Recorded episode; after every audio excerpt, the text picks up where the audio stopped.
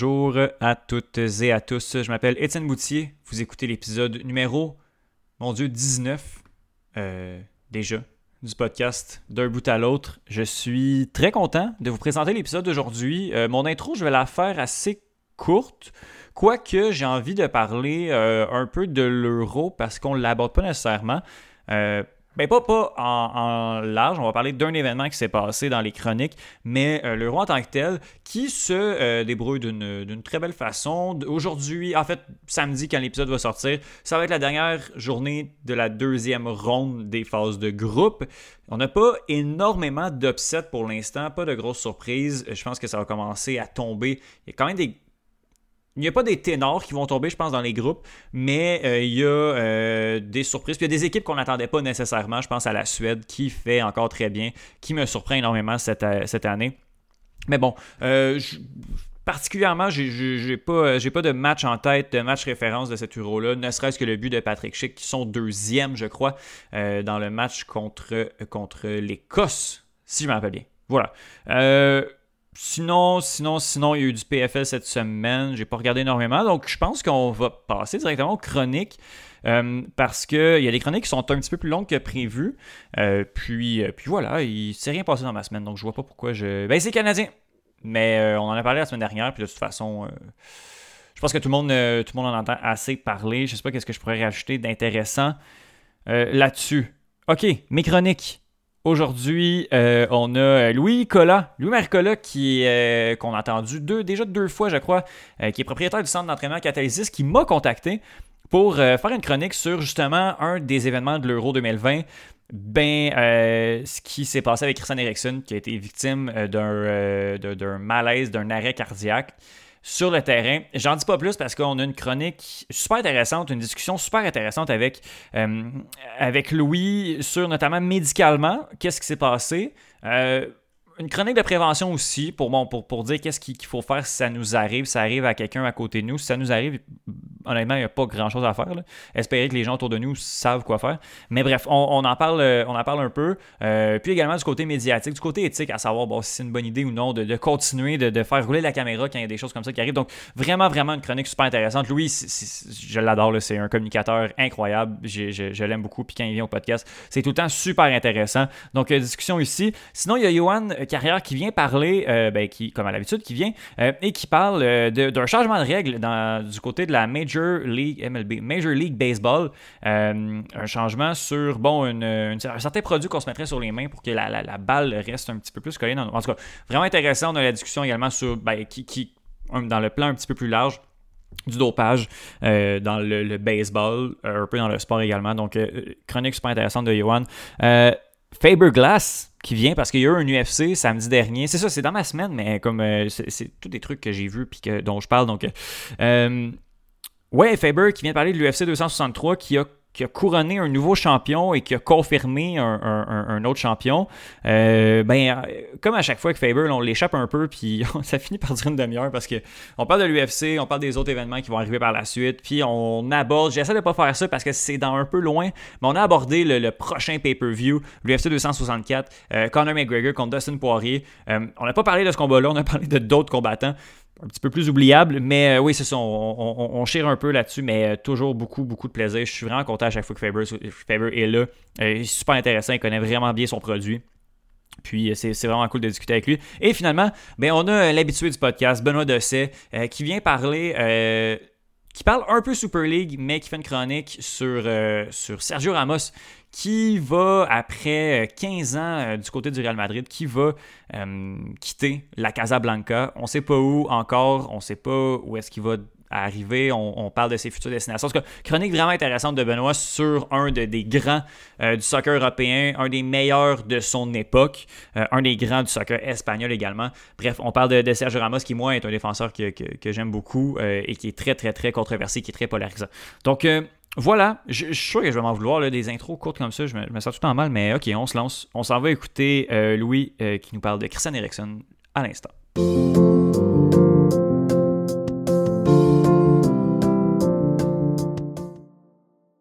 Alors je suis présentement avec euh, Louis Collat, qui est propriétaire du centre d'entraînement Catalysis. Vous l'avez déjà entendu à quelques reprises au podcast d'un bout à l'autre. Je suis vraiment content de le recevoir à nouveau. Salut Louis, comment ça va? Salut Étienne, je vais très très bien. Il fait beau dehors, les gyms ont réouvert. le Canadien de Montréal est en demi-finale de, la Coupe Stanley. On a la moitié de la job de fête. Moi, j'ai prévu qu'il gagne en six. Le plus tough, c'est perdre les deux matchs. OK.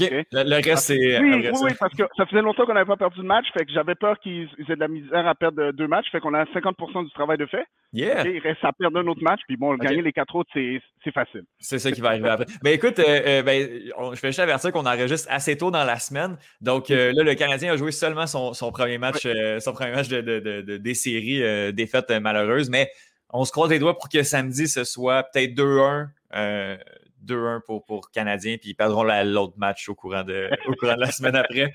Écoute, Louis, euh, tu. Euh, ben, premièrement, je suis vraiment content que ton gym soit réouvert. La dernière fois, tu étais venu nous en parler. Il venait de réouvrir, mais ça n'a pas été trop long avant qu'il referme après.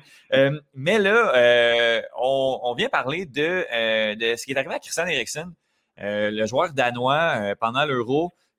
qui a subi un arrêt cardiaque en plein milieu de la rencontre. en fait, on a juste une discussion sur un peu qu'est-ce qui s'est passé dans ce cas-là précis, mais aussi de manière très générale. Je vais juste contextualiser. Euh, c'est à la 42e minute. Euh, Christian Eriksen, qui est la vedette, euh, le meilleur joueur de l'équipe nationale du Danemark, contre la Finlande, s'écroule sur le bord du terrain. Il n'y a pas eu, c'était pas suite à un tac, c'était pas suite à un contact, quoi qu'il y en avait beaucoup des contacts dans cette rencontre-là. mais bon, Christian Eriksen tombe, on ne sait pas ce qui se passe. Euh, tout de suite, on le met sur le côté, euh, on enlève sa langue de sa bouche pour, ben, pour pas qu'il s'étouffe avec. Puis, on a eu besoin d'y aller avec euh, les, la réanimation en fait d'urgence pour le joueur parce que, de ce qu'on comprend, son cœur avait carrément arrêté de battre.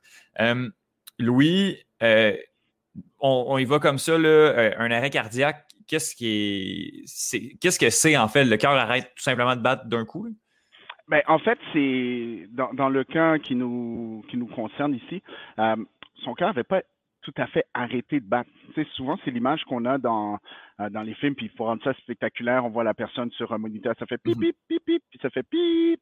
Dans mm-hmm. la réalité, c'est pas exactement ça qui se passe. Ça fait pip, pip, pip, pip, puis quand on, entre en, en fibrillation, c'est pour ça que dans, dans, ce cas, puis de plus en plus, on utilise un défibrillateur. Euh, euh, dans le fond, je, fais un petit rewind un petit peu avant. Le cœur, c'est une pompe.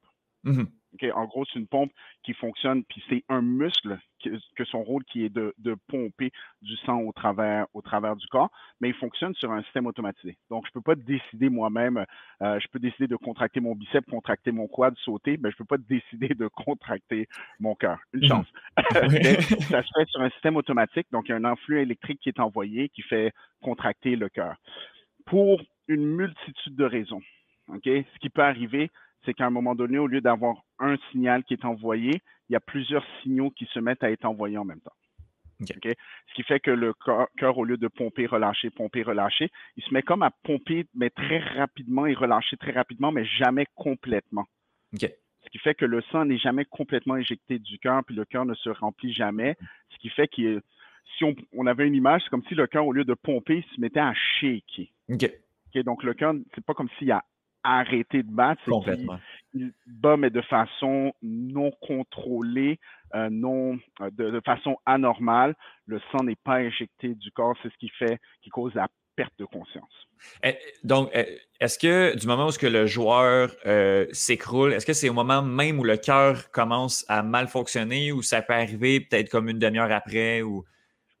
Je, est-ce que, est que ça se peut que, mettons, son cœur ait commencé justement à mal fonctionner il y a quelques minutes, puis c'est suite à ça ou c'est vraiment instantané? Là? ça se peut qu'il y ait eu des petits symptômes, des petits euh, ressentiments avant, mais pendant un match, est-ce que c'est parce que je suis essoufflé? Est-ce que c'est parce que j'ai reçu un, coup? Mais euh, tu le vois, j'ai vu la vidéo comme un petit peu tout le monde. Mm-hmm. Dans les quelques pas avant, là, il y a déjà l'air de pas full bien filer. Donc, euh, probablement dans les 10-15 secondes déjà avant, c'était déjà, c'était déjà problématique. Mhm. Parce que c'est quand même dur à déceler aussi. Euh, tu es dans un grand match de, soccer, c'est le premier temps de l'euro, il y a un peu de stress également. Euh, puis bon, quand tu n'es pas euh, propice à avoir des problèmes cardiaques, quand tu le sais pas, c'est dur à reconnaître. Donc, ça arrive comme ça, le joueur tombe, puis ben, c'est là qu'on sait qu'il y a un problème. Exact. Fait, quand, quand, il tombe, ce qui arrive, euh, dans le fond, le, cœur ne bat plus normalement, le sang mhm. ne circule plus. Ce qui arrive, c'est qu'il n'y a plus d'oxygène qui est envoyé au cerveau. Et puis, c'est ça vraiment qui va causer la perte de connaissance. Mhm. Oui. Ben, en fait, je, je veux savoir, qu'est-ce qui, qu'est-ce qui aurait pu causer ça? Parce que le cœur arrête, mais est-ce qu'il y a une raison particulière médicale qui peut causer ça? Je suis allé, je suis allé voir, j'ai euh, le mot, l'expression à la mode des dernières années. J'ai fait mes recherches. j'ai fait quelques recherches euh, qui, euh, qui expliquent qu'est-ce, qu'est-ce qui fait en sorte que dans, du moins en sport, c'est mm-hmm. pas la première fois que qu'il y a des y a des arrêts cardiaques, mais qu'est-ce qui fait en sorte qu'un joueur va avoir un, arrêt cardiaque euh, pendant le match? Mm-hmm. Euh, il y en a beaucoup, il y a près de, un peu plus de 25% 26% que c'est euh, une, hypertrophie du myocarde. Dans le fond, le, corps, le cœur qui devient les muscles de la paroi du cœur qui sont trop épais. ça, c'est génétique. malheureusement, qui fait en sorte que, dans le fond, le cœur devient plus épais, il y a moins de place pour le sang de rentrer, donc il vient pomper de façon inefficace. Quand le cœur sent qu'il pompe inefficacement, le, euh, dans le fond, on a un nœud sinusoïdal, on a un point qui, est responsable de, au niveau électrique, là, c'est, mm-hmm. c'est la centrale électrique du cœur. Euh, puis ce point-là, sans que j'ai des problèmes, il s'en crée un deuxième, puis un troisième, puis un quatrième. Puis c'est ce qui fait en sorte de créer cette espèce de fibrillation. Euh, je, recherche, pendant que je recherche rapidement là, les, mm-hmm. les, autres causes, ça peut être d'origine, ça peut être des, des problèmes, voyons, euh, de la consommation de substances. Euh, ça peut être du stress, mais des, très souvent, c'est génétique. Ce sont mm-hmm. des prédispositions génétiques que malheureusement, on découvre seulement au moment de, de l'accident. Mais c'est ça qui, qui, va être particulier parce que là, ça fait trois jours que c'est arrivé. Euh, on ne sait pas ce qui. Puis là, c'est très, très, très secondaire la carrière de sportif. Là. Ah on, s'en fout carrément. Là. Mais euh, justement, de découvrir une malformation au niveau du cœur euh, du joueur, ça peut compromettre sa carrière de, de, ben, en fait, sa carrière professionnelle dans le foot, puis ça se peut qu'il ne refoule jamais de terrain. Oui, puis dans, dans, un sens, tu sais, je me dis, aussi tragique que ça a été pendant ce, cette heure, deux mm-hmm. heures-là, euh, tant mieux que ça soit arrivé à cet endroit-là. Que ça soit arrivé dans un endroit avec plein de gens sur place qui avaient les compétences et le, matériel pour pouvoir arriver ça. Mm-hmm. Ça aurait pu arriver, tu sais, si ça arrive pendant qu'il joue dans la, cour avec ses enfants. Mm-hmm. Exact. Ben, parlons-en des, secouristes qui sont arrivés sur place, ben, qui, étaient déjà sur place, mais qui ont agi tellement rapidement, qui ont fait exactement ce qu'il fallait faire. Même le réflexe, justement, du capitaine, euh, j'ai pas exactement son nom, qui l'a mis sur le côté, sort la langue. Euh, les réflexes sont là, les, secouristes sont arrivés, les manœuvres euh, euh, mécaniques, là, pas d'urgence rapidement, ils ont fait tout un travail, ils lui ont carrément sauvé la vie. Oui, ben, déjà la première position de base, quelqu'un en perte de connaissance, le mettre dans la position latérale de sécurité. Donc, c'est une mhm. position qui est, qui est plus euh, sécuritaire, à moins que la personne ait eu un choc au niveau de tête-cou-colonne. Mhm. on, va, on va la placer sur le côté. En fait, il n'y a personne qui. Ça, c'est quelque chose qu'on dit souvent, d'avaler sa langue. On ne mhm. peut pas vraiment avaler notre langue. OK? Euh, ce qui peut arriver, c'est que la langue, euh, avec une perte de connaissance, c'est un petit peu ce qui arrive quand on ronfle. La langue vient se relaxer complètement dans le fond de la gorge. Hmm. Euh, donc, quelqu'un qui, très souvent, je ne sais pas si ta blonde te le dit, Étienne, si tu as pris un 7 up de trop et puis que tu ronfles la nuit, ça va être très, très, très, très, très profond. Mais ce qui arrive, la langue vient se reposer. Fait qu'en respirant, c'est ce qui vient causer euh, mm-hmm. le bruit. Donc, quelqu'un qui vient perdre euh, connaissance euh, complètement, la langue peut venir se déposer dans le fond de la gorge et bloquer les voies respiratoires. Mm, d'accord. D'une certaine façon, si la personne ne respire plus, ça dérange pas. OK, oui. Je vois, je comprends. de toute façon, il y a, en quoi est-ce que ça va déranger si je veux faire des insufflations, si je veux ventiler la personne? je vais placer donc dans les manœuvres de RCR qu'on nous apprend, on nous apprend à déplacer la tête vers l'arrière mhm. pour faire en sorte de laisser euh, de, faire, de laisser passer l'air si je viens faire des insufflations, si je viens ventiler dans la Mhm. bouche. Mais en tant que tel, une fois que la personne est tombée sans connaissance, et nous, il n'y a plus d'air qui rentre, Mhm. fait que où est la langue? C'est est pas, moins euh, important. dans la, la- la- la hiérarchie des, des Ouais. préoccupations. Exact. Mais oui, la position latérale de sécurité, surtout, tu sais, le premier réflexe, tu sais, ton premier réflexe, si tu vois quelqu'un tomber pendant une game, c'est pas de dire qu'il est en train de faire une crise cardiaque. Mhm. c'est probablement, oui, puis je sais pas à quoi ce joueur-là a pensé, mais tu sais, tu as fait du sport Étienne. Tu le sais quand quelqu'un, ouf, sais, même, moi, j'ai jamais vu de, de choses à ce point-là, mais Mhm. quand une blessure est, OK, c'est, vraiment grave, Mhm. ça n'a plus rapport. Donc, euh, je pense que les joueurs ont réagi rapidement. L'arbitre, les, les joueurs ont appelé les, les, les secouristes. Mhm. Euh, tu arrives devant quelqu'un d'inconscient, première chose, c'est vérifier si cette personne euh, respire ou non. Si la personne ne respire pas ou ne respire pas normalement, tout de suite, on commence les manœuvres mécaniques. Mhm. Donc, le fameux de, de venir faire des euh, compressions thoraciques. Donc, euh, je disais tantôt, le cœur est une pompe. Fait que normalement, par lui-même, il y a un, un influx électrique qui est envoyé qui fait en sorte que les muscles euh, du cœur se contractent pour Mhm. éjecter le sang du, corps, du, du cœur. Ensuite, en se relâchant, le cœur se remplit, et ainsi de suite, ce qui fait en sorte de pomper. Mhm. Quand le cœur rentre en fibrillation, cet effet de pompe ne se fait plus. Les manœuvres thoraciques, dans le fond, c'est- on permet au cœur de pomper de façon externe. Fait que dans le fond, je compresse le thorax de la personne et c'est idéalement, là, si je pouvais faire un- comme dans Mortal Kombat, un trou dans le chest, prendre le cœur puis le pomper avec ma main, ce serait l'idéal. Ok, oui, je, je, je comprends. Oui, oui, je vois l'image. Plan B, ce sont les manœuvres thoraciques. Fait que tout de suite, ils sont mis aux manœuvres thoraciques pour permettre. Qu'est-ce que ça fait quand je fais pomper le, le sang dans le corps? Ça permet de garder le, cerveau oxygéné. Ok. OK? Si, je donne un exemple. Si personne ne fait de manœuvre thoracique, puis on fait juste défibriller, puis euh, ça prend 5, 6, 7, 10 minutes, ben c'est 5, 6, 7, 10 minutes pendant lesquelles le- le- il n'y a plus d'oxygène au cerveau. Ouais. Fait que je pourrais ranimer la personne, mais quand elle revient, Mhm. ben, c'est ça, on a perdu ouais, beaucoup de facultés euh, cérébrales. Le fait de pomper permet, en, permet de faire en sorte que ben, je continue à avoir de l'oxygène qui, euh, qui s'en va vers le cer- cerveau. Donc, si j'arrive à refaire partir le cœur, OK, ben, cette personne-là va repartir mais avec toutes ses, fa- euh, ses facultés euh, cérébrales. Euh, D'ailleurs, par rapport à ça, euh, dans mes autres recherches que j'ai faites, j'ai, il y a trois cas d'athlètes qui ont eu des problèmes cardiaques pendant Oui. un match et qui ont survécu. Ok. Il y, a eu, euh, il y avait eu Iri, Iri Fisher. Ben, il y en a peut-être plus, mais les trois que j'ai trouvés, euh, qu'on se rappelle un petit peu plus, Iri Fisher, Fisher pardon, des euh, Red Wings de Détroit en 2005, Ah qui, oui. avait eu, qui avait fait un, un arrêt cardiaque.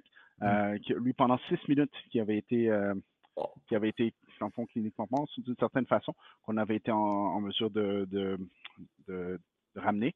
Euh, en 2014, il y avait eu Rich Beverly des euh, Mm. Stars de Dallas. Puis en 2012, il y avait eu Fabrice Mwamba, des, je pense, de Bolton euh, en, en Angleterre pendant un match de FA Cup, qui lui, a, son cœur a cessé de battre pendant 78 minutes. Ah! Ça, c'est incroyable. OK? Donc pendant 78 minutes, ils ont fait des, des manœuvres et ils l'ont ils l'ont ramené. Il est vivant aujourd'hui et en pleine santé. Donc, euh, ce que ça veut dire, ces manœuvres-là ont permis de continuer à oxygéner son cerveau pendant ces 78 minutes-là. Ils ont réussi à finalement réussir à repartir son cœur, si on veut, Mhm. en, en l'amenant en l'amenant- après la- l'avoir amené à l'hôpital et il a été en mesure de survivre. Donc, Parce les premières. que- ma- Oui, non, mais parce que les premières manœuvres, c'est temporaire. C'est seulement une roue de secours, mais ça ne ramènera pas personne à la vie. là. Si on fait juste des manœuvres thoraciques, il y a très peu de chances qu'on puisse ramener quelqu'un. Mhm. OK, juste avec des manœuvres thoraciques. Dans le fond, ce qu'on fait, c'est je, je maintiens cette personne-là. Ouais. Qu'est-ce qui va vraiment permettre de, entre guillemets, là, euh, des, des- des air quotes en Oui, oui. podcast audio, c'est Oui, pas oui. de, de- de ramener la personne, c'est vraiment le défibrillateur. Donc, euh, dans, les, dans les films, on voit le, lorsque le médecin arrive et il prend les comme deux fers à repasser, qui met ça sur puis il dit clear, puis il choque.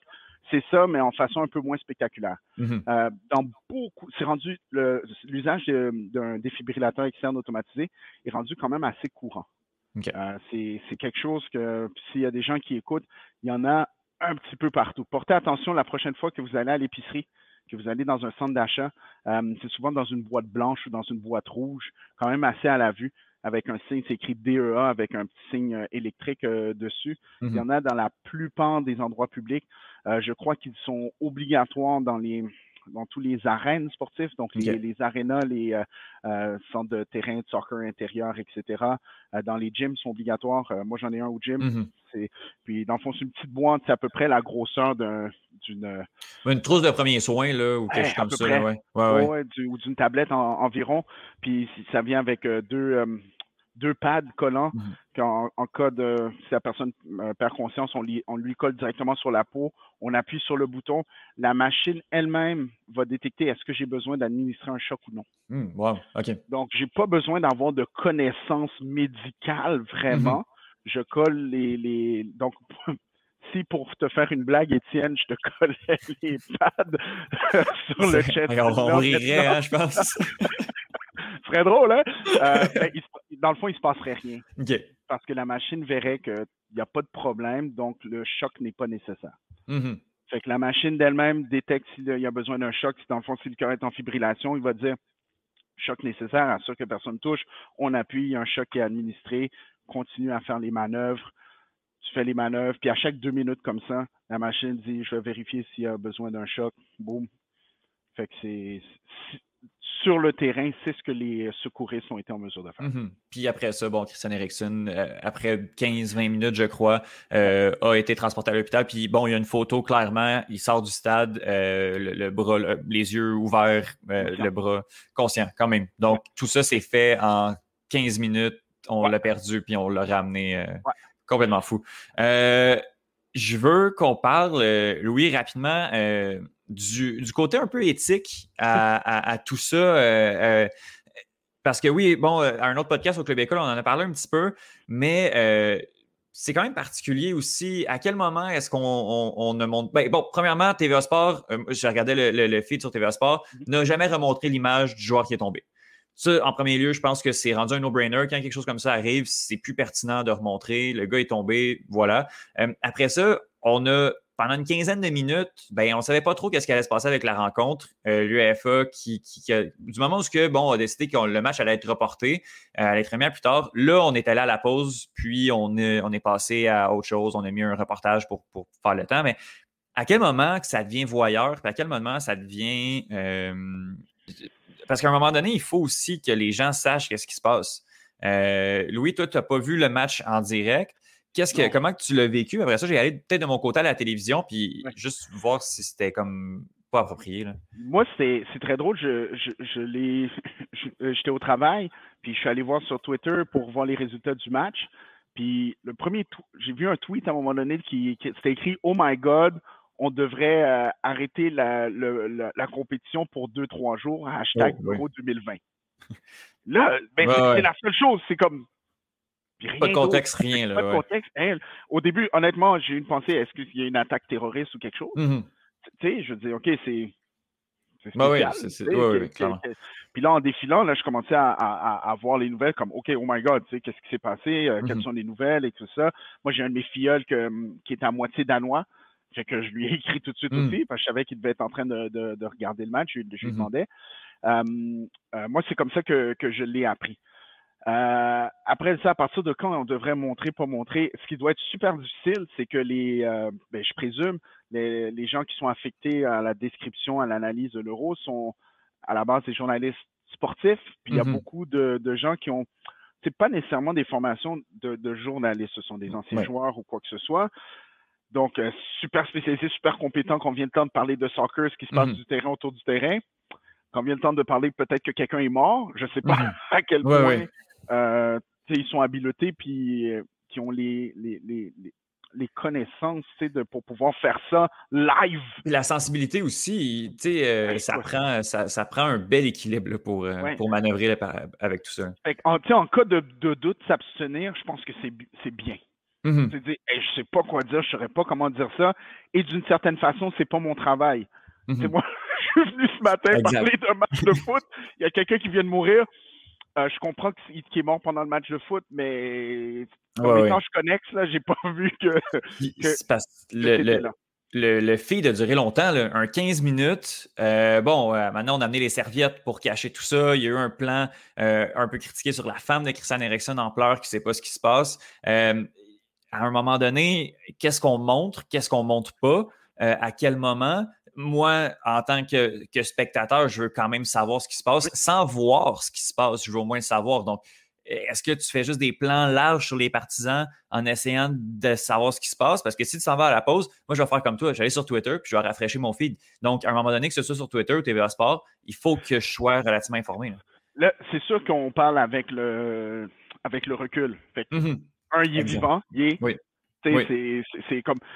Dans, dans, les circonstances, on a eu le meilleur euh, dénouement possible. Mm-hmm. il, est sorti là vivant, tout, tout, est beau et c'est correct. Euh, encore une fois, moi, je me mets à la place de, j'imagine, de Frédéric Laure ou de Andy Maï-Pressoir, qui sont qui est chef oh, d'antenne, qui sont responsables de la description. T'as ça, eux, ils ne doivent pas avoir bien, bien plus d'informations que nous. Mm-hmm. Euh, est-ce qu'ils ont, comme tu disais tantôt, les, les pas juste connaissance, mais je pense que tu as utilisé le bon terme, la sensibilité de savoir, OK, qu'est-ce que je décris, qu'est-ce que je dis? moi, je peux pas spéculer euh, mais en même temps, il faut que j'informe, mais je n'ai pas de nouvelles. Euh, quand est-ce que ça devient du sensationnalisme? Exact. OK. Euh, puis la limite entre sensationnalisme et information. on l'a vu mm-hmm. juste avec Jake Evans. La photo dans le lendemain. Puis ça a été le lendemain, donc j'ai eu le temps d'y penser là, dans le Winnipeg Sun. oui, oui, oui. je pense que c'était le Tavares avec le Toronto. Tavares. Oui, oui oui, ils ont informé, mais c'est un peu sensationnaliste. Puis dis-toi, ils ont eu 6-8 heures pour y penser avant de mettre cette photo-là. Là, je suis live, j'ai quelqu'un qui est peut-être mort sur le terrain. Euh, de s'abstenir puis de juste aller un plan large, c'est super facile à dire maintenant avec le recul parce qu'il est vivant, mm-hmm. qu'on aurait pu informer, puis on aurait pu dire, puis on aurait pu montrer un peu plus parce que c'est cool, il est vivant. Mm-hmm. Fait qu'on n'a pas l'image de quelqu'un qui est. D'où tu montres la, vidéo de quelqu'un qui est mort. Mm-hmm. Exact. on va être dans ses funérailles dans trois jours. C'est ça.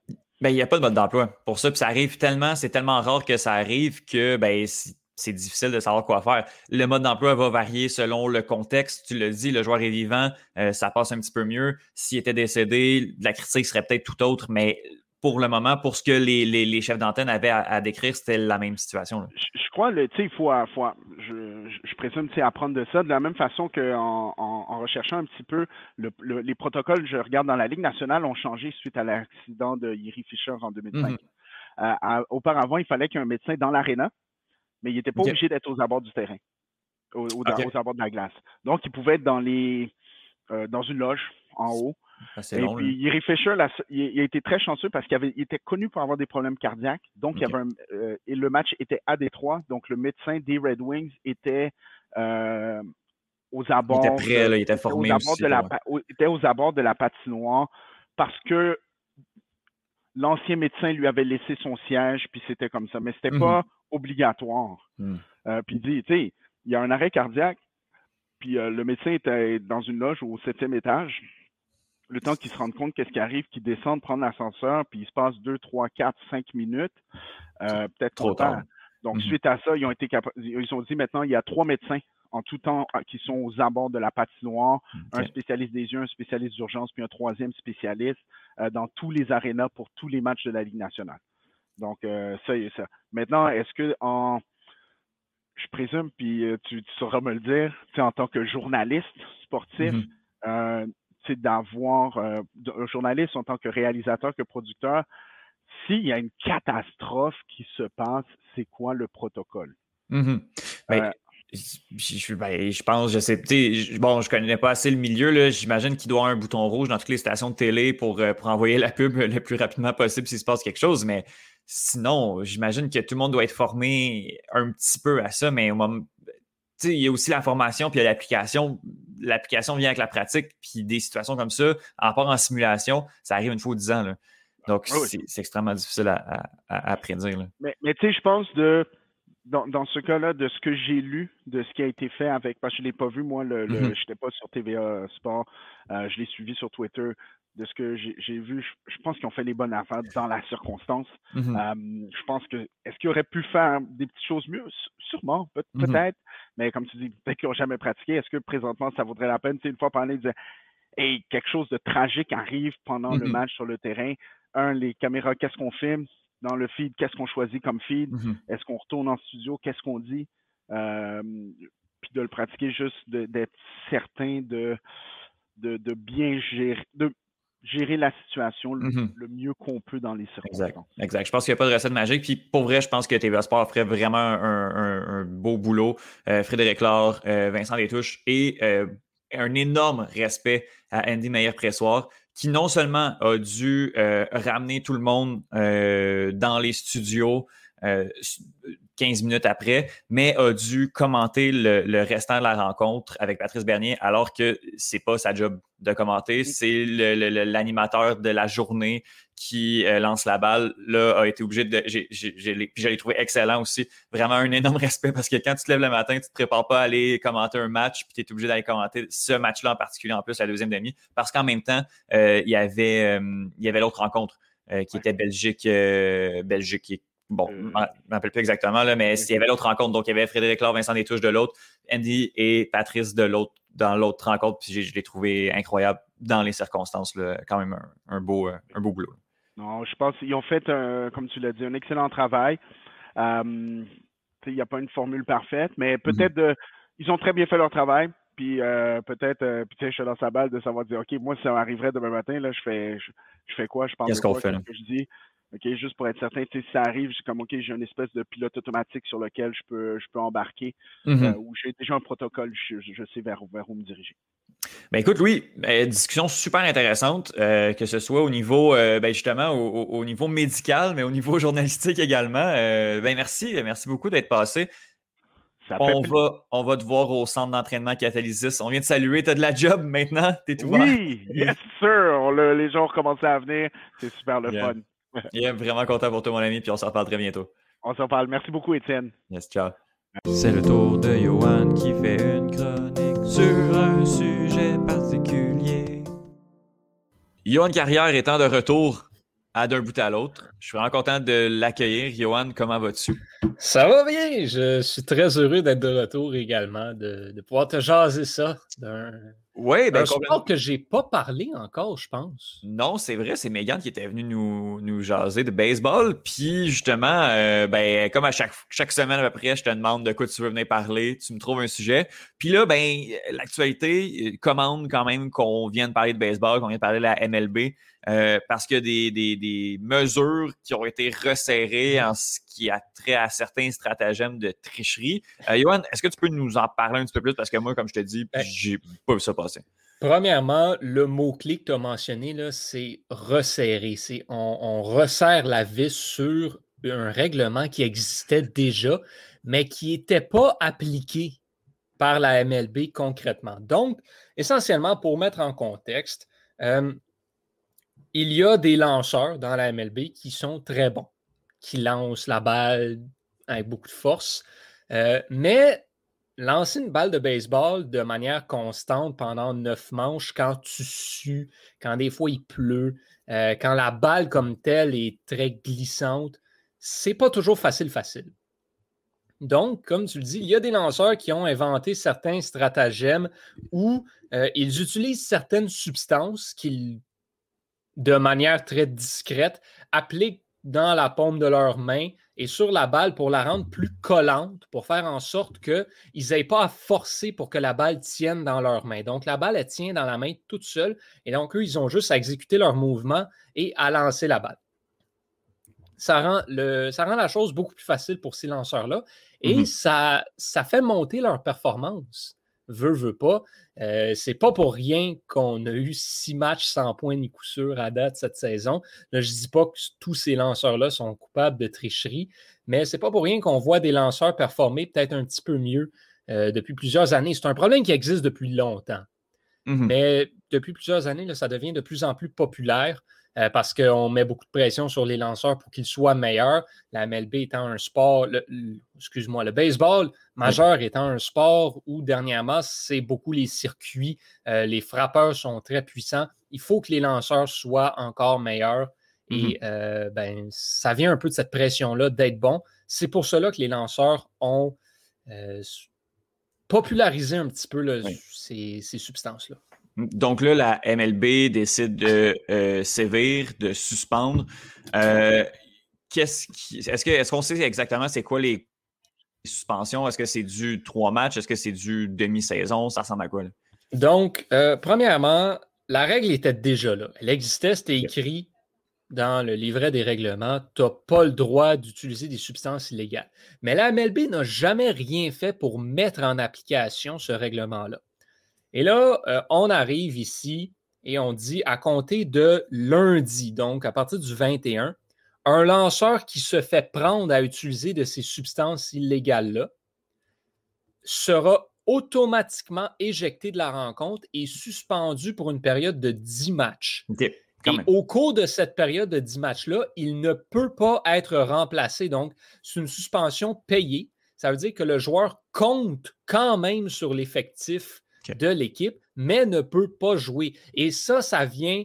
Euh, c'est la petite coche des fois mmh qui dérange un petit peu certaines équipes de dire là, on perd un joueur pour un, pour quelque chose qui est très controversé. Mmh ça, ça a créé une immense controverse au sein de la MLB, cette mesure-là qui est sortie dans la dernière semaine et que là, on dit on met en application dès la moitié de la saison euh, parce que ça revient au jugement de l'arbitre. Donc, c'est l'arbitre sur le terrain qui euh, va régulièrement aller vérifier les mains euh, des lanceurs, donc du lanceur partant. Ils vont être vérifiés très souvent dans le match. Le receveur aussi, parce que les joueurs de baseball ne sont pas tata. Mm-hmm. Le receveur pourrait avoir dans sa poche de la substance qu'il met sur la balle, la renvoie au lanceur. Le lanceur dit J'ai main clean. Mm-hmm. donc, le receveur aussi va être vérifié. S'ils se font prendre, c'est les deux qui sont éjectés à ce moment-là.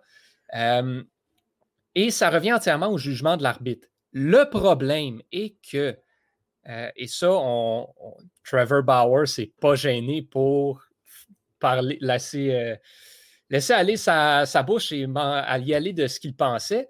Euh, les, les, lanceurs ont sur le monticule une poche, une, poche de, résine un peu qui, est là pour justement aider un petit peu au, feeling avec la balle, rendre ça plus facile pour les lanceurs, euh, euh, aider avec les mains. Et cette substance-là, combinée à la sueur, si tu frottes ça quand même correctement, ça forme une substance quand même collante que les lanceurs utilisent beaucoup. Donc, c'est un truc qui est connu, qui est légal aussi euh, dans la MLB de faire. Donc, c'est pour ça, des fois, tu vas voir les lanceurs prendre le petit sac, se frotter les mains, se passer la main dans le front, dans les mmh. sourcils un petit peu, euh, pour que ce soit collant. Et Trevor Bauer, en entrevue, euh, je ne me souviens plus si euh, c'était je me souviens plus c'était quel réseau de télévision qui a fait cette mmh entrevue-là, mais il montrait et il l'a publié sur son, sur son compte Twitter également, où il tient sa main complètement plate à l'horizontale et la balle est collée à sa main oh, sans qu'il fasse rien. Il demande est-ce que c'est légal ou illégal ça? Et ce qu'il explique, c'est que ça, c'est l'effet de juste la résine et la sueur. OK. Donc là, la question, c'est comment est-ce que les arbitres vont pouvoir juger, si c'est légal ou illégal? Ce qu'il disait, c'est ce serait plate que ben moi, je me fasse suspendre pour ça. Et là, mhm. ça enlève un lanceur à ta rotation de partant. Si tu as, mettons, un autre lanceur qui se blesse ou qui se fait suspendre également dans cette période de temps, mais là, tu te retrouves avec trois lanceurs partants pour 10, pour 10 matchs. Ça fait que tu dois amener tes releveurs beaucoup plus souvent. Ça fait que les risques de blessures sont beaucoup plus élevés. Ça devient un petit peu dangereux. Et c'est pour ça que beaucoup de lanceurs ont dit OK, on comprend, mais ça aurait été le fun que ce soit fait à la fin de la saison, pendant mhm. la saison morte, pas en plein milieu. Ouais, c'est ça.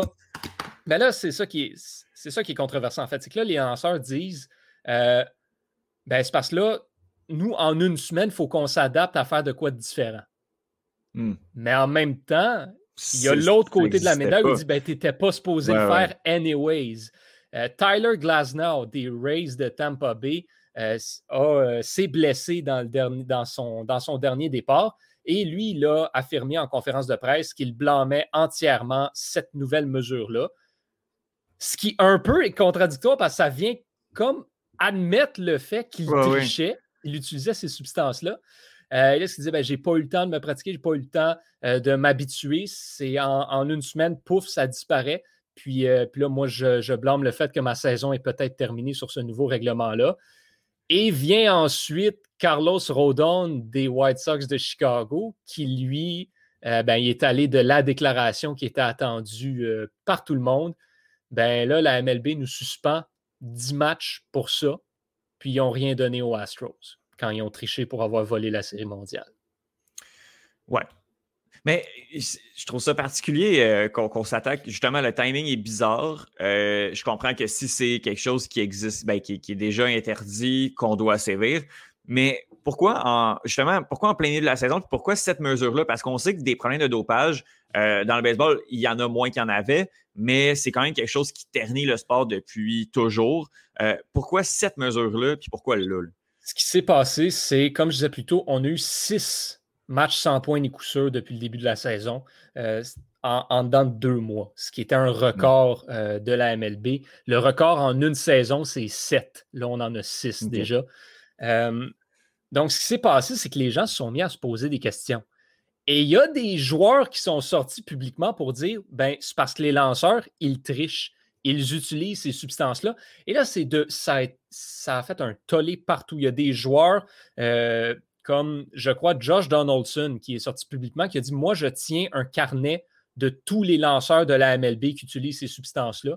Puis s'il faut, ben, je vais le sortir, puis je vais publiquement dévoiler tous les lanceurs de la MLB qui trichent. Euh, on a eu d'autres lanceurs, des lanceurs même, qui ont dit euh, Moi, je ne le fais pas, mais il y en a qui le font. Mmh. je le sais et on sait tous c'est qui qui le fait. Puis là, après ça, ben, tu as eu des, conférences de presse, notamment euh, Garrett Cole, qui a été pris dans une conférence de presse dernièrement, vraiment étrange, où il s'est fait poser la question sur son opinion là-dessus. Euh, il s'est fait demander est-ce que tu en utilises? Est-ce que qu'est-ce que tu penses de, de ces substances-là? Et il a comme pas été capable de répondre. Il a juste dit comme essentiellement, ce qu'il dit, ben, c'est ben, si la MLB est ouverte à ajouter des substances légales, je pense que c'est une discussion que j'aimerais avoir avec eux. C'est essentiellement ce qu'il a dit. Et donc là, ça, depuis quelques semaines, ça déboule vraiment. On met beaucoup de pression sur la MLB de la part du public pour agir en conséquence et bannir ces substances-là. Et ben, la MLB a peut-être un petit peu cédé sous cette pression-là de dire ben là, on se le fait beaucoup demander d'un petit peu partout. Il y a des joueurs qui euh, menacent de ternir l'image du sport. Il y a les partisans qui euh, c'est déjà pas toujours facile. Donc, on y va là directement, paf, euh, on envoie ces mesures-là. Et, et c'est ce qui explique peut-être un petit peu le timing qui, en effet, est un peu étrange. Et c'est surtout la, MLB, là où je crois, a peut-être raté son coup, c'est où euh, elle savait qu'il y avait ce problème-là. Mm-hmm. C'est connu de tout le monde qu'il y a les lanceurs qui utilisent ces substances-là. Et là où je rejoins un petit peu Tyler Glasnow et ce que Trevor Bauer avait mentionné aussi, c'est que la MLB n'a jamais rien fait pour réellement sanctionner ces lanceurs-là. Mm. Donc, non, ce n'était pas légal, mais ils faisaient pareil et la MLB, à proprement dit, sans contre Le permettait, là, euh, et là, ben, du jour au lendemain, ils, leur ont laissé euh, une semaine, en fait, pour s'adapter à ce nouveau changement-là. Si tu sais que c'est un problème, ben, justement, il faut que tu prennes en considération le fait que ben, il y a des lanceurs qui vont devoir travailler plus fort. Les, mmh risques de blessures sont là. Ils sont vraiment très présents. Et je ne serais vraiment, vraiment pas surpris qu'au cours du prochain mois et demi, on voit des départs de partants être beaucoup plus courts, du 5-6 manches. C'est le plus loin qu'on va aller. Là. Je ne serais même pas surpris qu'on sorte les partants beaucoup plus souvent autour de la, cinquième manche pendant le, prochain mois et demi. on ne va pas voir des partants qui vont se rendre en huitième manche, mis à part ceux qui déjà euh, ne trichaient pas. Mais même là, est-ce qu'on va vouloir prendre des risques avec l'histoire de la résine puis de la sueur, comme je mhm. parlais? Ça va vraiment être intéressant de voir à quel point est-ce que ce règlement-là va avoir un impact sur le jeu, sur la charge de travail des lanceurs partants et des lanceurs de relève? Et surtout, est-ce qu'on va en avoir des, moments où l'arbitre va mettre en place ce règlement-là? Euh, c'est, ça va être intéressant de savoir aussi euh, qui, va avoir le plus de difficultés dans, les prochaines, euh, dans les prochaines semaines. bon, oui, ça se peut qu'on voit des statistiques à la baisse de mhm. certains lanceurs, effectivement. Ça me fait penser au moment où euh, l'UFC a, resserré ses, euh, euh, ses, règles de dopage puis a instauré vraiment un système antidopage aléatoire. Il y a quelques performances. il y a quelques, combattants qui sont partis dans brume dans les, mois qui ont suivi. Ça me fait un peu penser à ça. Yohan, en terminant, est-ce que c'était le dossier prioritaire de la MLB d'agir là? C'est quoi que pour rendre son sport plus propre, est-ce que c'était euh, justement de, gérer ce problème de col-là qui était prioritaire? Pour rendre le sport le plus propre, je pense que oui. Euh, on a. Le, problème était les stéroïdes utilisés par les frappeurs. Mm-hmm. Là, ce problème-là, je ne dirais pas on l'a réglé à 100% mais on l'a pas mal réglé à 85% OK, à ce point-là. Au moins. C'est vraiment, c'est plus vraiment un problème. Et les tests antidopage font que ben, c'est plus facile de attraper les joueurs qui, utilisaient des stéroïdes. Le problème, c'est qu'un test antidopage ne va pas révéler si tu as mis de la colle sur ta main. Donc, euh, il fallait effectivement, pour rendre le sport plus propre et plus naturel, c'était, je crois, le dossier dans lequel il fallait agir. Est-ce que c'est le meilleur timing pour le faire? Je ne le sais pas. Est-ce que ça a été la meilleure manière de le faire? Est-ce que donner les pleins pouvoirs à l'arbitre sur le terrain quand on sait que l'arbitrage dans la MLB est probablement on sait que le baseball, c'est probablement le sport où l'arbitrage est le plus controversé mm-hmm. partout sur la planète. Euh, tu as des problèmes d'arbitrage à chaque semaine dans la MLB. Là, tu donnes les pleins pouvoirs à cette personne-là de juger si oui ou non la personne a mis euh, ces substances illégales-là sur les balles. Trevor Bauer lui-même est arrivé avec certaines options potentielles, mais ce sont des, sont des, choses que pour arriver à les réaliser, mais la MLB devra s'y prendre pendant la saison morte. Mhm. Honnêtement, je ne crois pas que euh, ce, ce, renforcement du règlement-là, cette méthode d'agir, sera celle qui va être au menu la saison mm. prochaine. Je pense que c'est une solution temporaire pour la fin de cette saison-là euh, et que l'année prochaine, on va arriver avec un plan beaucoup plus détaillé, beaucoup plus concret, surtout si ça ne marche pas du tout cette année. Et même si ça marche bien, je pense que les, joueurs ont exprimé leur mécontentement face à la manière dont c'est mis en place, dont ça va être exécuté. Il y aura, euh, il y aura changement à suivre, il y aura réévaluation qui sera faite. Mais effectivement, comme tu le dis, c'était dans les dossiers prioritaires pour la MLB. Et là, on a commencé à mmh faire un pas vers, la, vers le, règlement de ce dossier-là. Ben, J'ai bien l'impression qu'un petit coton-tige puis un prélèvement fait, fait la job là, pour, euh, pour sais, ce que Trevor Bauer disait que juste au niveau de la sueur, ça, pouvait coller. J'ai l'impression que, ben, peut-être pas présentement, mais pour la saison prochaine, quand on a un petit doute, tout, on s'en va prendre un petit coton-tige, on prélève sur la main, puis je sais pas. Euh, il y a ben, des solutions là, en fait, le, problème qui dérange surtout, c'est l'arbitre qui décide sur le terrain. Là. Les lanceurs partants, là, par exemple, euh, ils vont lancer un match, au, un match sur cinq un match sur quatre en fin de saison quand c'est le push des séries.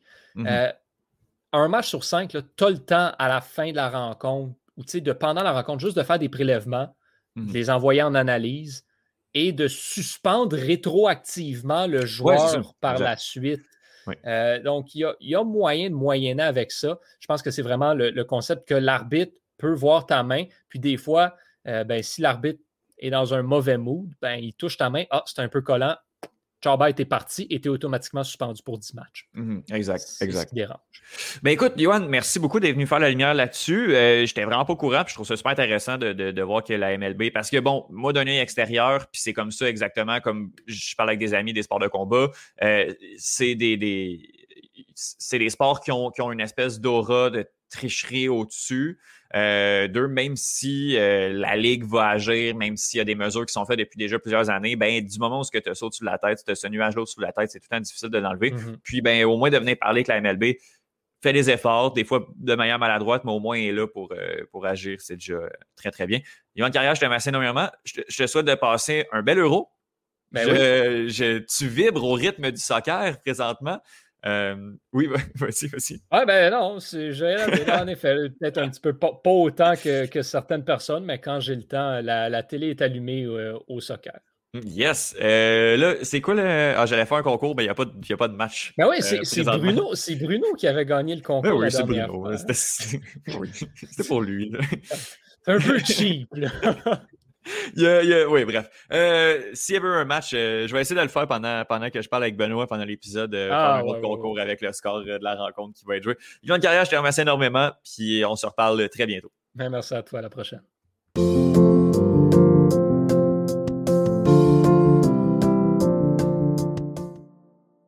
Yes, avec Faber Glass pour jaser de l'UFC 263, où on a eu relativement des upsets. On a eu des combats oubliables, puis on a eu un coup complètement fucked up. Salut Faber, comment ça va?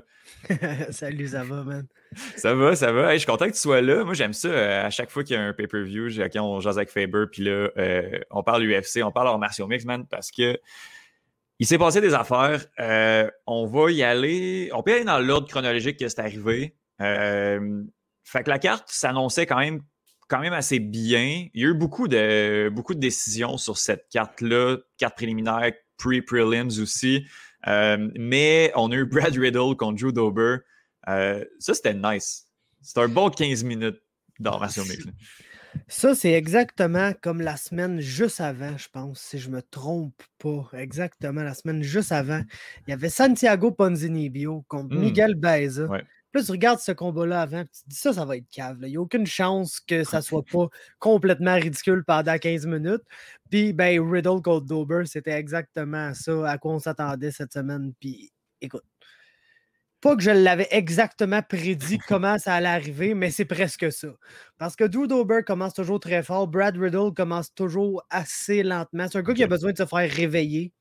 Puis il s'est fait réveiller assez rapidement dans ce combat-là. Il n'a pas eu le choix de se mettre dans sa game parce que n'importe qui qui n'aurait pas été capable de shake off ça puis de se mettre dans sa game, ça faisait finir d'être là au premier round par mm-hmm. Joe Dober. Et puis ben, Riddle, il a réussi à reprendre son rythme, gagner le deuxième assez, de façon assez convaincante. Troisième était très serré, puis de, on a eu le Chum Riddle qui est à toute fin du round. Je pense qu'il y a vraiment deux combats sur cette carte-là qui se sont décidés dans les derniers instants du dernier round. Puis euh, ça, c'est un de ces deux combats-là. L'autre, c'était Alexis Davis contre Panic Anzan, un combat duquel mm-hmm. on ne parlera absolument pas parce que ça n'en vaut pas la peine. Ben, ben. Mais euh, c'était complètement niaiseux. Deux gars qui restent euh, un en face de l'autre puis qui échangent des coups de poing. Puis j'ai vu sur Twitter un montage en slow motion d'une des échanges qu'il y a eu, que les deux sont là, un devant l'autre, à lancer des crochets. Tout land bien, bien flush. Il n'y en a aucun qui prend un step back. Puis les deux sont là à se lancer des crochets full power d'en face, à peut-être deux, trois pieds, un en avant de l'autre, même pas, à vraiment close range. en tout cas, c'est ça que c'était. Très bon combat qui nous a donné. Euh, tu regains d'énergie alors que le pay commençait parce que tu avant ça, je pense Eric Anders, ah. Lauren Murphy ont réussi à, rendre ça. Euh, ah oui, c'était dull. Ben écoute, Riddle Dober, justement, à part Riddle qui, qui, qui se fait knockdown premier round, les deux qui landent des shots, puis j'ai il y en a un qui va falloir qu'il tombe. Il n'y en a aucun. Les deux debout continuent à se taper sa gueule, puis ça, restait, c'était pas, c'était, vraiment malade, vraiment combat. Ben, combat de la soirée, euh, amplement mérité. C'était quand même. Un, des, un, autre des meilleurs. Cette année, on a à date, je pense, tous les meilleurs combats de l'année, ou presque, c'était des trois rounds. Ouais. D'habitude, ton combat de l'année, c'est presque toujours un 5 rounds. C'est presque mm-hmm. toujours.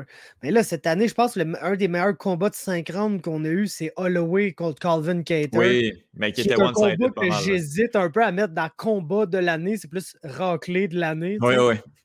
Mais ben sinon, tous nos vraiment bons combats, c'est des combats de 3 rounds. On a mm -hmm. Riddle, on a Ponzini Bio que je parlais. Il y avait eu. Euh, un combat plus obscur, c'est sur les prelims, mais Mason Jones contre euh, Mike Davis. Voilà une coupe de mois, ça avait été vraiment niaiseux. Mhm. Et euh, sur la, carte de Jacksonville, le combat flyweight, Auri Killing contre Molina. Ouais, c'était C'est vrai. Je pense que c'est ça nos quatre contenders à date, mais tous des combats de 15 minutes. Donc c'est rare mhm. que ça arrive, ça, honnêtement. Ben écoute, c'est cool parce qu'au moins, tu peux regarder une carte préliminaire, puis mal tout peut, arriver, puis tu peux, avoir des combats assez, assez malades. Là, on entre, on entre dans la, carte principale, le, le pay-per-view. Euh, écoute, ça a commencé euh, de manière assez fucked up. Paul Craig qui soumet Jamal Hill. Ben, soumission technique, là, à un moment. Bon. Je, je, on donné un KO, je me rappelle, j'ai vu que pas mal de gens étaient fâchés, ben fâchés. Tu sais, entre guillemets, parce que dans le fond, euh, Paul Craig, c'est un gars de triangle. Souvent, Mhm. quand il gagne, c'est upset, c'est des soumissions. Puis il était underdog à comme 3 contre 1. Aïe, aïe, aïe. Juste un bet straight sur lui. Bet que j'ai d'ailleurs pris parce que j'ai là, écoute, Jamal Hill a beaucoup trop de chances de, de faire une erreur de rookie Ah, là-dedans. Parce que c'est un rookie, c'est un Mhm. combattant très jeune dans sa carrière, c'est un prospect, etc. Fait que. Mais l'arbitre a donné un TKO, victoire par TKO, parce qu'il a comme arrêté le combat à cause des strikes frappes, et non pas du bras qui revolait dans tous les sens parce qu'il était complètement disloqué. Ah, dégueulasse. Mais il l'a donné à cause des strikes, puis tout le monde qui avait bêté Paul Craig par soumission, ce que ça aurait dû être, Mhm. parce qu'il était Ah, dans un triangle, puis il venait de se faire péter le bras dans une clé de bras, Mhm. euh, n'ont pas gagné leur bête. Ah, tout le monde ouais. était bien fâché. Mais ouais, ce qui est arrivé, c'est qu'écoute, Jamal Hill, comme j'ai dit, il aurait jamais juste dû aller au sol. C'est ça qu'il n'aurait pas dû Hmm. faire parce que au début, quand ils sont allés au sol, il a quand même eu des bons réflexes. Tu sais, d'essayer de suite passer en demi-garde, pas être dans la garde. Puis là, après, Paul Craig isole un bras, il a essayé un sweep au plata. Euh, ah, Hill a bien réagi au sweep au plata. Puis je pense que ça, ça lui a donné de la confiance. Puis là, il a dit, OK, ben, je vais jouer dans sa garde. Puis Paul Craig l'a juste pogné avec un setup qui est un setup que tu pognes quelqu'un de pas super expérimenté avec. Je te dirais, tu pognes pas Mhm. de black belt avec ça. Ouais. Mais c'est vraiment le setup classique de tu t'isoles un bras, tu espères que le gars est pas assez expérimenté, puis qu'il va aller essayer de dégager son bras avec son autre bras. Puis à ce moment-là, il expose complètement le bras que tu n'as pas isolé à Mhm. une clé de bras euh, d'en dessous de la garde. Puis c'est ça qui est arrivé, puis il, a complètement disloqué Ah, le coude. Somehow, ça a l'air qu'il- qu'ils ont remis ça en place. Les docteurs ont fait des tests. Il y avait son full range of motion. Il n'y a rien de cassé ni Ah rien. ouais? là, juste disloqué, mais je comprends pas parce qu'à la décision, il fallait qu'il tienne son bras pour pas que Ah, le socket. C'était dégueulasse. Ah Le ouais. visuel de Jamal Hill dans le triangle, Paul Craig lui donne des coups de coude, puis t'as le bras qui floppe partout. T'as l'arbitre qui fait rien. Tu fais rien! Tu sais, c'est que quand tu es dans un triangle comme ça, si tu te fais isoler ton bras en dessous de ta gorge, c'est là que tu te fais choquer. Fait que le Mhm. bras qui est pris dans le triangle, le gars va toujours s'en servir pour essayer de se créer un frame, essayer de faire quelque chose du moins. Fait que tu as vu que quand le bras floppait de même dans deux morceaux, son parce bras, que le gars, il avait plus le contrôle de son bras. Parce que sinon, Ah. il aurait essayé de faire quelque chose avec son bras pour pas que ce qui arrive Ah, arrive. Tu comprends? Donc, euh, ben, mais de toute façon, on a vu après la carte que l'arbitre de ce combat-là, que je ne sais pas c'est quoi son nom, je le dirai même pas parce que ça vaut pas la peine, est un arbitre local de l'Arizona qui, somehow, à chaque fois qu'il y a des shows majeurs là-bas, se retrouve booké. Mais Ah. c'est comme l'arbitre qui est réputé là-bas comme étant le mauvais arbitre local. Il l'a prouvé, hein? Donc, il l'a prouvé sur le plus grand des stages. Au moins, Jamal Hill, son bras est correct. Puis, il va s'en Mhm. remettre. Paul Craig, Paul Craig a battu Magomed Ankalaev par soumission. Là. Puis la, carrière de Magomed Ankalaev va pas mal depuis ce temps-là. Mhm, On, s'entend. Fait que Jamal Hill va s'en remettre. Un beau petit highlight reel pour Paul Craig qui est en- encore en train de gagner des upsets. Ah, il est hot, là. les deux Il presque. Il est tellement écœurant. Ah ouais, tout à fâché. Tout le temps Euh, fâché, puis en plus, les deux qui vont boire ensemble puis faire le party après, puis ils se posent sur Twitter, ben chumé. Fait que tout est bien qui finit bien dans ce combat-là.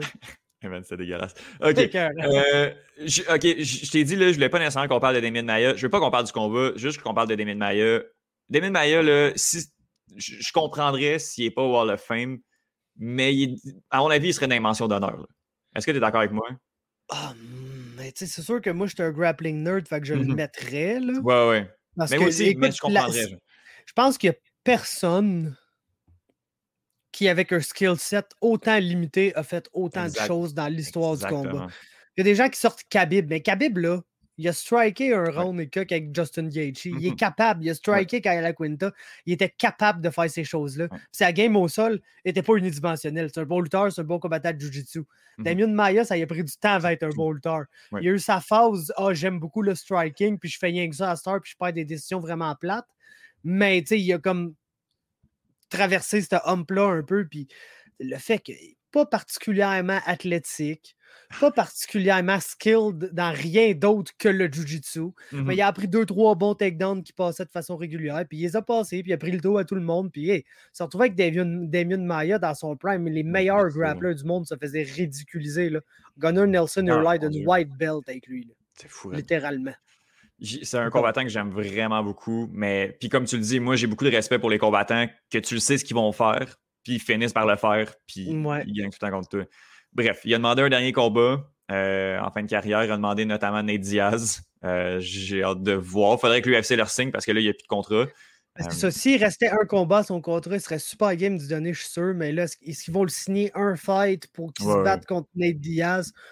Je ne serais pas contre l'idée. C'est pas la tendance de l'UFC de faire ça, mm-hmm. par exemple. Donc, je ne m'attendrais pas à ça. Exact.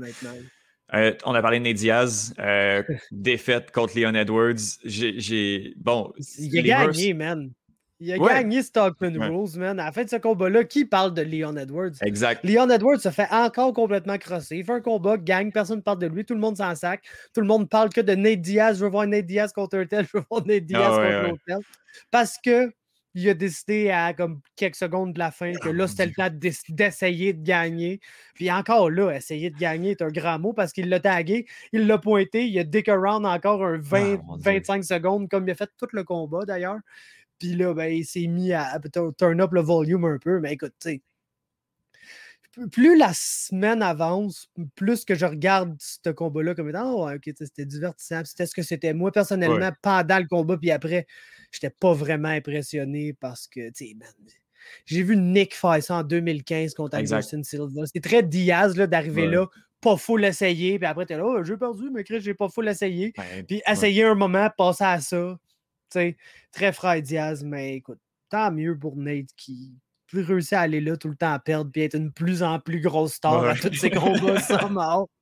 Puis Leon Edwards, man, je sais pas quoi dire. De toute façon, c'est place qui arrive à Leon Edwards, c'est un très bon fighter, mais mets-le contre Kamaru Usman demain matin, il va mm-hmm. arriver quoi, genre? Ouais, ouais. Ça sera même pas le fun. Au moins, Colby Covington va perdre de façon le fun contre, mm -hmm. man. Ce qui ne sera pas le cas avec Edwards. Mais c'est ça le problème avec Edwards. je pense qu'il est genre sur 10 combats sans défaite. Il y a eu la, la, le hypo contre Muhammad il quelques mois qui fait en sorte qu'il n'est pas sur 10 victoires de suite. Arrêté sur 10 victoires de suite. C'est peut-être son seul finish. oui, ben, c'est ça. ce combattant-là est excellent, mais je dire, et on, s'en fout comme la pluie. Là. Ça n'a aucun sens à quel point Leon Edwards passe dans le bar tout le temps. Il vient de se faire shifter encore une fois par Covington. Puis je sais pas quoi penser de lui. il est hyper talentueux. Mais comme tu as dit, c'est Nate Diaz qu'on va se rappeler de son combat, même s'il il s'est fait dominer 24 minutes sur 25. J'ai sa fiche devant moi, là, puis dans sa séquence de victoire, il y a un TKO par ground and pound contre Peter Sobota. C'est gros win, ça, mon boy. Puis a un rear naked choke au troisième round contre Albert Toumenov, qui est un bon win, mais Albert Toumenov a toujours été réputé comme le gars que si tu réussis à sauter dans les jambes et à l'amener au sol, c'était terminé. Le gars, il a mm aucun, aucun grappling sur son dos. Donc, tout le reste, c'est des décisions. Puis, mm. il a réussi à transformer sa game dans un, un des meilleurs all-rounders dans toute l'UFC. Il est mm-hmm. excellent debout, il est excellent au sol. C'est un très bon lutteur. Il est capable de tout bien faire ça ensemble, mais il n'y a pas de finish, il n'y a pas de moment super excitant plus qu'un autre parce qu'il y a toujours, comme tu sais, check son combat contre Nate. pourquoi ça s'est arrivé? Oui, parce que Nate s'est mis à essayer. Parce que Leon Edwards est en train de cruiser bien raide, là. Mm-hmm. Là, puis il faisait sa petite affaire, mais il n'en fait jamais plus. Il essaie jamais d'en faire plus pour mettre un terme au combat.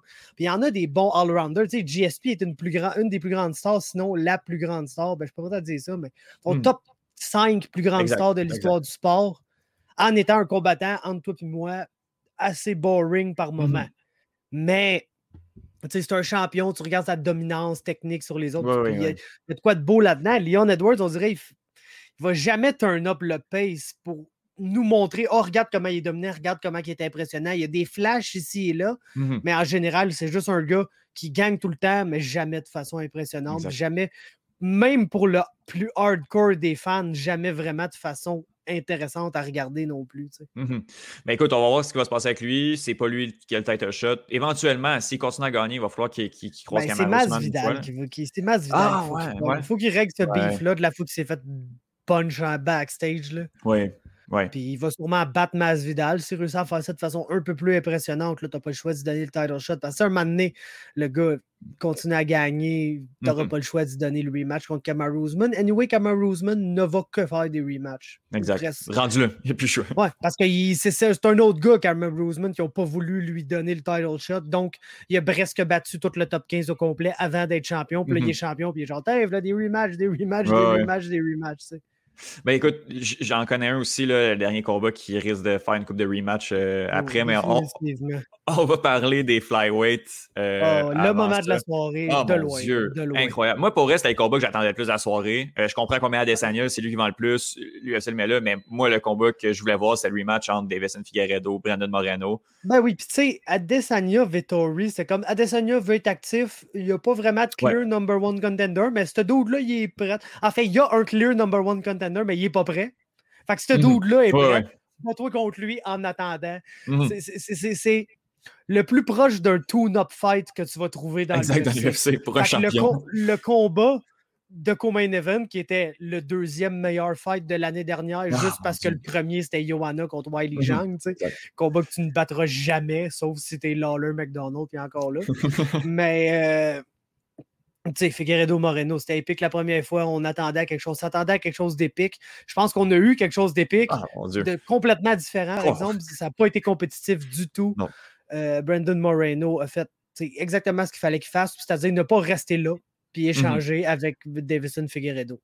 Parce que Moreno, il est game, puis il va rentrer des belles combinaisons, il va être plus rapide que lui, il va lander des mhm. bons punches, mais il va rester là, puis il va manger une shot ah. gigantesque qui va rendre l'échange serré. Là, il est juste mhm. rentré, lander ses deux, trois punches, il est sorti. Davison, il y avait quelque chose, j'ai hâte de savoir. Off, off, ouais, off comme je l'ai rarement vu. Euh, la white cut a l'air dégueulasse pour lui. tu sais, quand, tu arrives à 40 secondes de la fin de la pesée, puis tu as trois doudes là, qui sont à trois, quatre doudes alentour de toi, tu sais, avec leurs mains de même, là, pour les mhm. gens qui voient pas. Tu restes debout. Là. qui, qui, qui, mettent leurs mains pour s'assurer que si le gars passe out sa balance, il tombe pas à terre, il tombe ah, dans les mains de quelqu'un. Ça, c'est signe que le gars n'a pas eu une bonne white cut. je pense qu'à partir de ce moment-là, son attitude un peu toute la semaine aussi, qui, qui avait l'air d'avoir du beef avec Moreno, chose qui est impossible dans la vie. Entre toi et moi. Je veux qu'il soit mon ami Moreno. Là. Ben oui, Brendan Moreno, il joue au Lego, il est tellement le fun. Ah il, a toujours un méga smile dans la face. ça a l'air d'un gros Asboula, j'ai envie de le prendre. Ah oui. fait que, non, c'est magnifique, c'est génial. En plus, champion mexicain euh, pour l'UFC.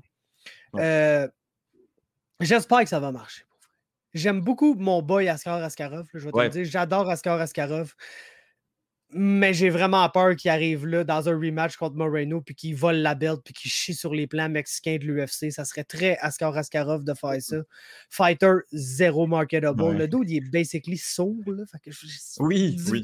Difficile de communiquer avec. En plus, c'est un russe. Fait il doit même pas bien parler russe. Imagine son anglais.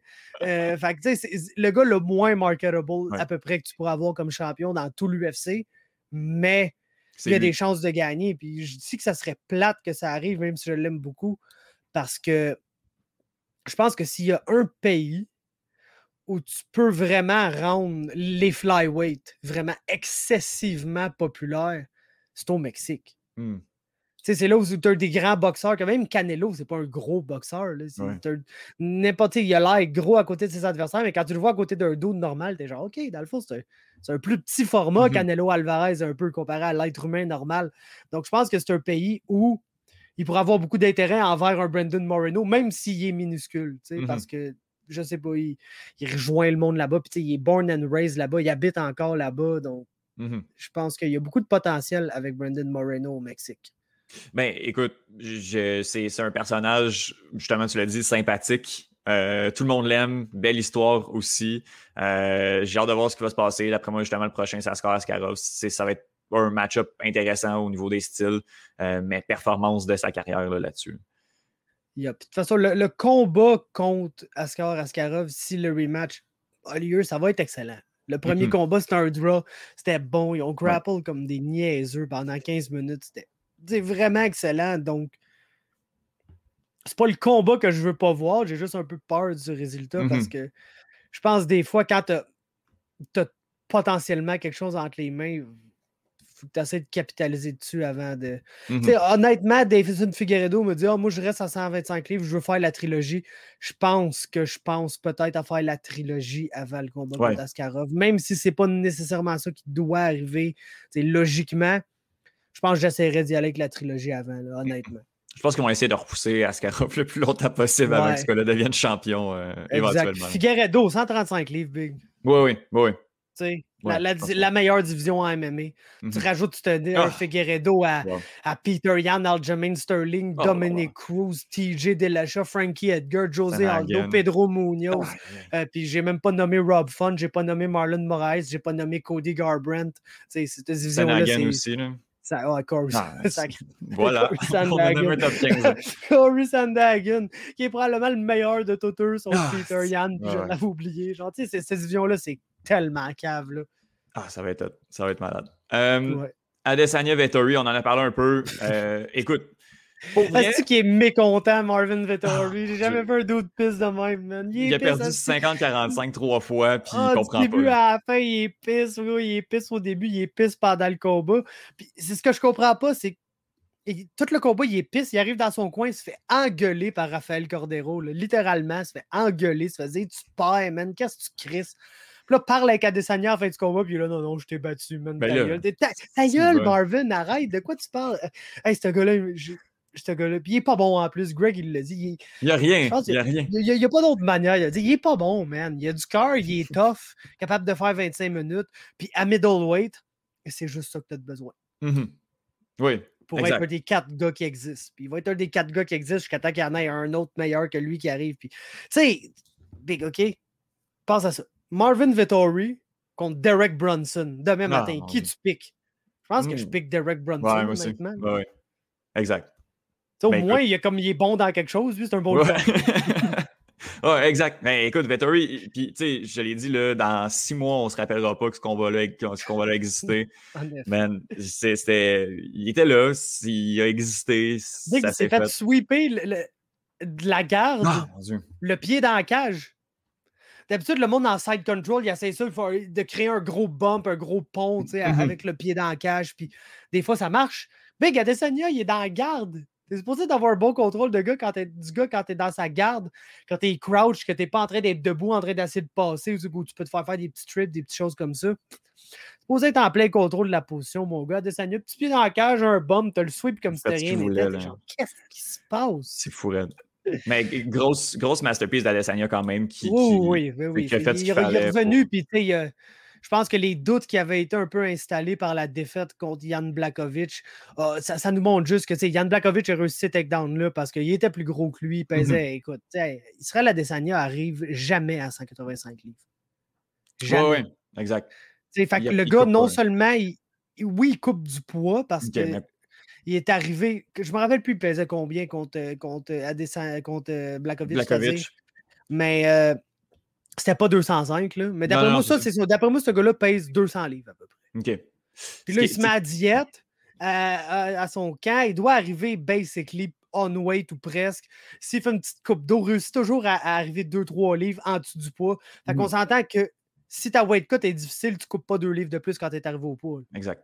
Fait que lui, il doit faire comme un, un, bain ou aller dans le sauna X nombre de temps, sortir, puis j'ai perdu deux livres de plus, de moi un peu d'eau qu'on aille à peser. fait que euh, vraiment, il a dissipé tous les doutes qui avaient été installés là, dans la tête, puis que c'est juste que des fois, quand tu as un doute qui est un bon grappler, puis qui a 30, 30 livres sur toi, ben, ça se peut mm-hmm. qu'il soit dur à sortir d'en dessous d'eux, parce que Marvin Vittori, tu sais, comme je disais sur mon podcast, c'était Marvin Vittori tu te dis qu'est-ce que je dois faire dans ce combat-là pour gagner? Je dois mettre constamment de la pression, toujours être la personne qui va de l'avant. Je dois lancer un bon volume de strike, même si la seule affaire que je sais lancer, c'est un jab, une droite, puis un overhand, la droite, c'est-à-dire trois strikes, basically. Puis je dois lander un takedown à chaque round, puis avoir 30 secondes à une minute de bon top control sur mmh chaque takedown. Puis exactement tout ça est arrivé, puis il a perdu chaque round du combat comme s'il n'était même pas dedans. Exact. Écoute, pour Adesanya, c'est Whitaker. Euh, le prochain. 100%. Toi, j'étais. Oui, oui. 100%. 1000%. C'était ça qui devait arriver. Euh, mm-hmm. Robert n'était pas prêt. Fait qu'ils ont, ils ont pris Vettori, comme je disais tantôt, dans un genre de tune-up fight. Fait que là, mm-hmm. tu nous fais ça, Big. C'est juste plate que l'Australie tout soit pas assez réouvert mm. pour faire ça. Un gros, un gros ah, stadium show là-bas parce que ça serait un un combat absolument gigantesque comme ça l'a été la première fois. Mais Big, euh, Bobby Knuckles mérite son title shot. C'est un autre combat où Man, Adesanya contre Bobby Knuckles, tu veux pas que Bobby Knuckles perde, mais tu sais, Adesanya est super nice. ça pour, qui tu prends dans ce combat-là? C'est euh, ben, tout le temps des match-ups intéressants. Le premier avait été euh, assez one-sided. Je pense, en tout cas, Robert Whittaker, présentement, a démonté tout ce qu'il pouvait se démonter pour aller rechercher cette ceinture, ben, aller rechercher au moins un title shot. Puis oui, puis il a fait des bons ajustements, je trouve. Mm-hmm. C'est vraiment, il est plus intelligent dans ses combats. continue à lender un bon volume de strike, mais moins qu'avant parce qu'il prend plus son temps de set up ses choses puis d'y aller intelligemment. Fait que je pense pas qu'il va arriver puis lounge dans pocket comme il a fait contre euh, la Desania la première fois parce qu'il sait mm-hmm. clairement que tu, te fais counter solide tu vas te faire allumer bien raide. Que ce soit Whitaker, que ce soit Polo Costa, que ce soit n'importe qui qui a essayé de faire ça. La mm-hmm. manière contre euh, Adesanya, malheureusement, ça rend le combat un peu moins bon, mais c'est de slow down les affaires. Exact. Vraiment. Puis de le rendre hésitant. Puis je sais pas si Whitaker a le power pour rendre Israël à Adesanya hésitant, mais essaie de ne pas te faire euh, pogner par sa combinaison de la main droite avec le kick qui arrive juste en arrière mm-hmm. parce que t'as beau avoir du power, ça se peut que tu te retrouves. Euh, exact. exact. Ben, ça, va être, ça, va être, vraiment fascinant comme combat. Ça va être, euh, e, e, effectivement, ça va être malade. J'ai vraiment hâte de voir ça. Là, demain, aujourd'hui, en fait, on a The Korean Zombie contre Danny Gay. on en a parlé un peu juste avant de commencer c'est ça, c'est une espèce de bon match-up. Pour vrai, c'est malade. Le reste de la carte, tranquille un peu. Rien, absolument rien. Olenix Pivac, man? Ouais. les, les, meilleurs combats, c'est Marlon Vera, Davy Grant. Ouais. Euh, on peut dire Erosa, Sung Woo Choi. Hmm. Chaos Williams, Matthew Semmelsberger. Puis là, je parle pas du main event, évidemment, parce que le main event, c'est comme une ligue en dehors de tous les autres combats sur la carte. Puis si t'aimes les, rankings, puis genre le, sport en général, puis un combat qui va avancer la carrière d'un des deux combattants qui va gagner. Tu peux dire Kanako Murata contre Virna Jandiroba, mais hmm.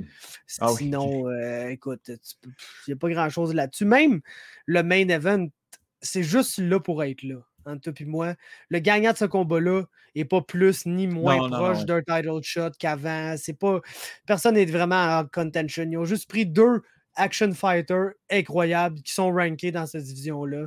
On fait Hey, on n'a rien à faire avec vous, battez-vous donc les chums. Puis ça va être le fun, mais c'est pas un combat qui veut mm-hmm. dire grand-chose nécessairement.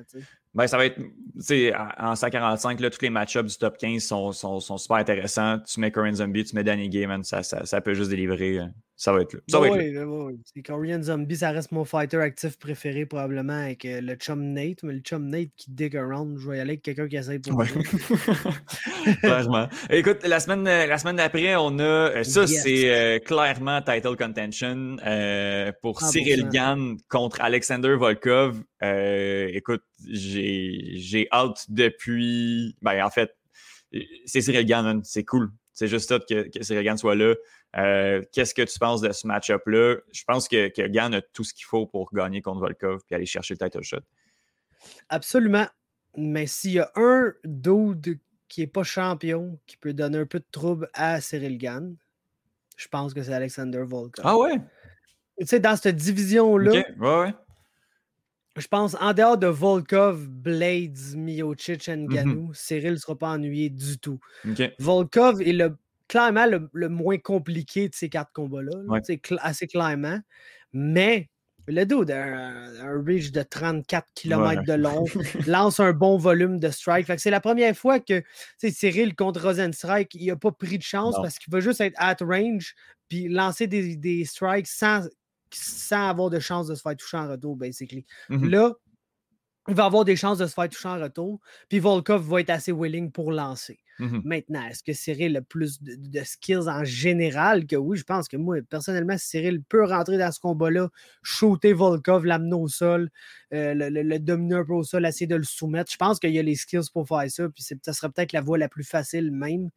Mais euh, je, je suis sûr que je dois donner l'avantage à Cyril pas mal dans tous les aspects. Mais c'est un match-up. Contrairement à Rosenstrike, t'es là, oh, il peut être dangereux, il y a de la puissance, mais je ne m'attendais pas à grand-chose de Rosenstrike dans ce combat-là. C'était assez clair dans ma tête que Cyril allait remporter. Pour ce combat-là, c'est un peu moins clair. Je pense je dois le favoriser quand même, mais c'est un, peu moins clair. on commence à rentrer dans, du sérieux. Mais là, maintenant, il faut 8-0. Le gars n'a jamais perdu, est sur une ascension incroyable. Il est tellement talentueux. A combattu à Montréal, justement, donc on le connaît, on le connaît assez bien. Euh, Littéralement un enfant naissant et tout pour la division heavyweight. Là. Mm-hmm. Je pense qu'il vient d'avoir 30 ans ou peut-être 31 ans maintenant, Cyril. Tu es un bébé là, à 30 ans dans, heavyweight quand tu as des doutes de 40 ans qui se battent encore pour la belt. Là. 31, 31. Fait que, euh, tu sais, relativement jeune, un âge, un fighting age aussi assez jeune, même s'il a fait du, euh, du Muay Thai un, peu avant. Il aucun dommage. Non, non, c'est sûr. Autant en MMA qu'en Muay Thai qu'en rien. Il n'y a personne qui était jamais capable de mettre la main sur ce gars-là. D'après moi, les plus gros coups qu'il a mangé, c'est dans le gym quand il s'entraînait avec Nganou. Il a des bonnes chances. Puis il porte, il porte bien son surnom bon gamin, là. Le, genre, le gars super sympathique. Oh, il est tout astorial. Il a l'air de. Il a la personnalité la moins parisienne que je connais. exact. il, exact. Il, était, il était C'est un gars qui est difficile. Euh, de pas root pour. Puis, mmh en plus, on a eu la chance de se voir ici. C'est comme un peu euh, un Québécois d'adoption, quasiment. Mmh on va router pour lui bien gros, ça, c'est bien certain. Ah, écoute, on, est là-dessus. Euh, je parle souvent de ma copine qui, aime ça également. C'est son fighter préféré. Euh, c'est Gan Volkov. C'est la grosse. c'est l'événement de la semaine qui s'en vient, qui vient bientôt. Écoute, Faber, après ça, on va se reparler d'une couple de semaines pour Poirier McGregor 3. Euh, qui est une énorme carte.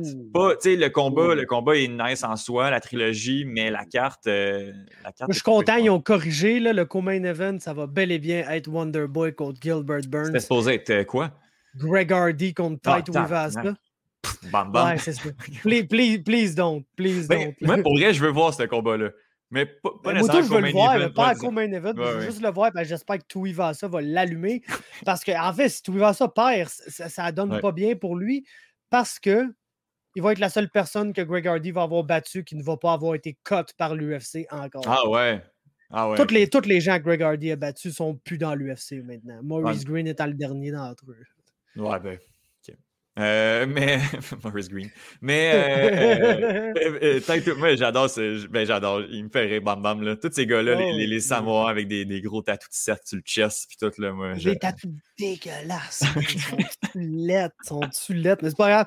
Les gars sont sympathiques. Ils vont sûrement essayer de faire un show direct après son combat. Fait que c'est comme le, le, deux mix de personnalité encore de Tuivasa qui est vraiment nice, qui, qui est un gros gars, mais il est un peu, tu sais il arrive pas avec une grosse attitude. Il essaie pas de parler une grosse game. Il est juste là, il est funny, puis il est game de se battre parce que c'est un Samoan, puis c'est des gars de ah, même en général.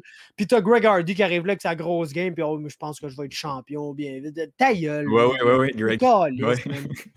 Va battre ta blonde ailleurs. euh, oui, oui, c'est ça. Exact. écoute, Super 4, on, ne tombera pas dans le review complet, dans le preview de, de 264. exact. L'analyse de Greg Hardy. De son, son, fighting. Euh, ouais, non, mais écoute, on va regarder ça. Wonderboy, Gilbert Burns. Il y a aussi euh, sur cette carte-là le euh, Sugar Show qu'on, tranquillement, l'UFC on le build le plus tranquillement. possible.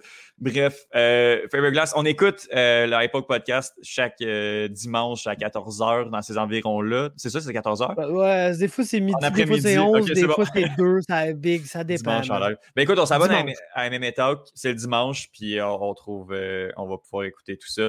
Faber, merci énormément encore une fois, puis on se reparle dans quelques semaines pour le 264. Yes, merci à toi.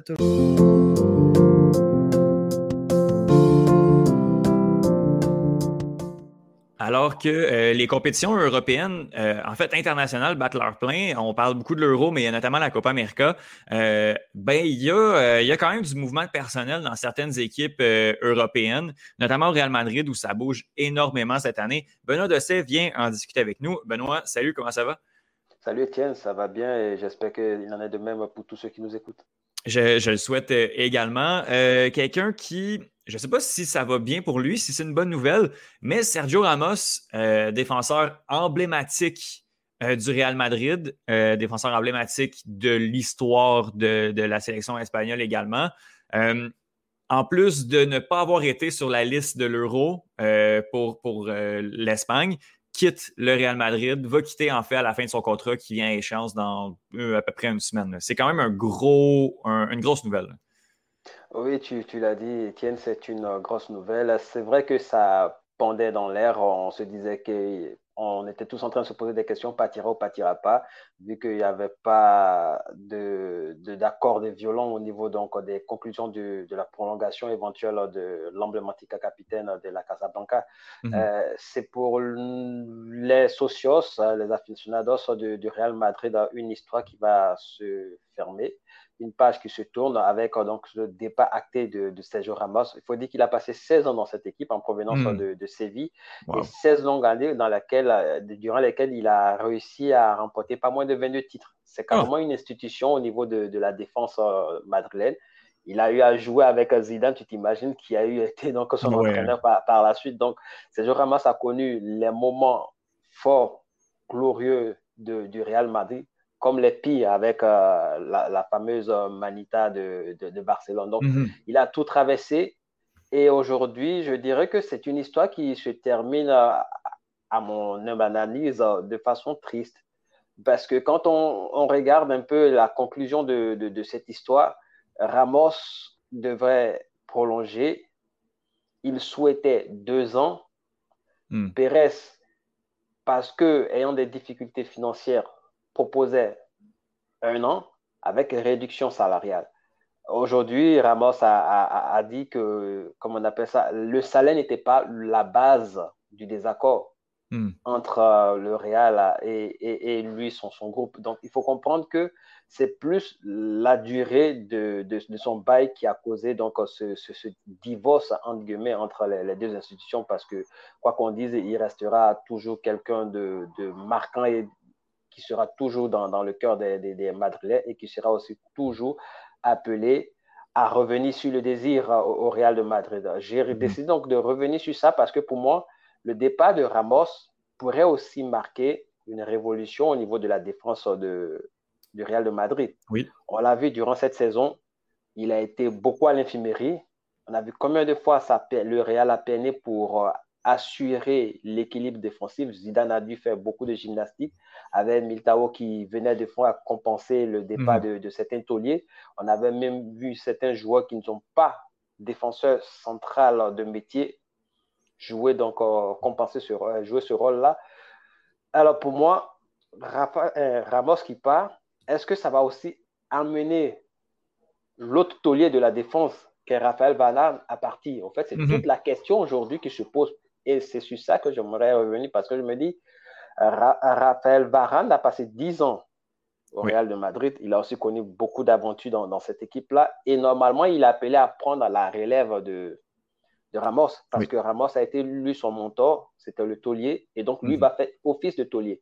Mais quand on regarde un peu la pression qui existe au sein du Real de Madrid, est-ce qu'il n'y aura pas des comparaisons sans cesse entre l'absence le nom de, de, de, Ramos euh, aux côtés de Varane durant tout, tout le reste de, de l'aventure que ce dernier pourrait passer à la Casablanca.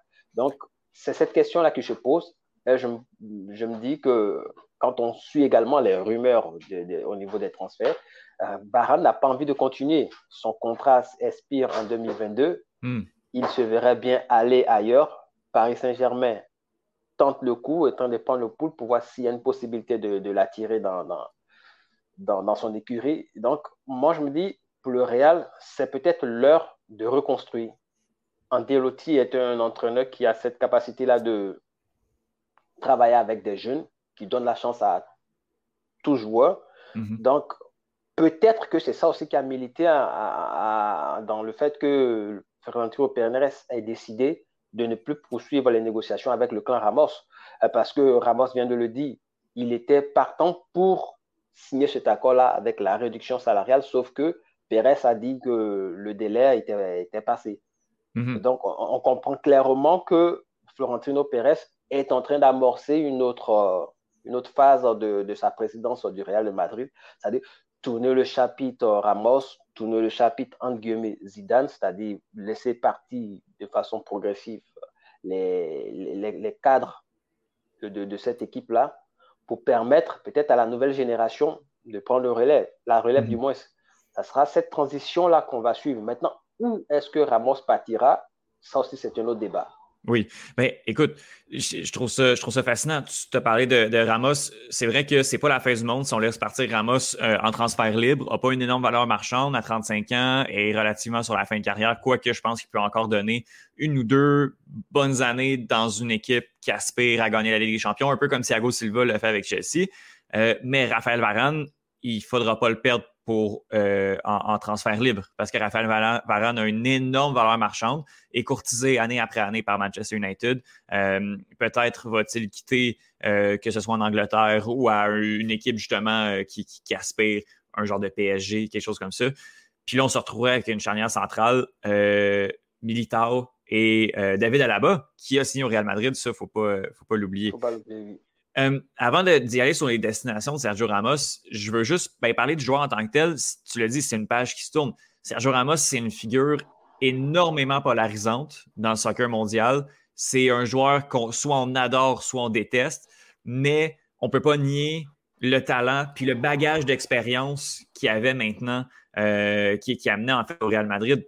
Puis l'équipe qui va aller le chercher, ce ne sera pas nécessairement pour ce qu'il va apporter sur le terrain euh, autant que son bagage d'expérience. Sergio Ramos a gagné quelque chose comme cinq Ligues des Champions, je crois, avec le Real Madrid, et a été quatre, OK, a été un, acteur importantissime sur chacune de ces Ligues des Champions-là. On se rappelle notamment du, Ramos Time où, dans les arrêts de jeu, le défenseur central allait faire une tête. C'est arrivé à quelques reprises.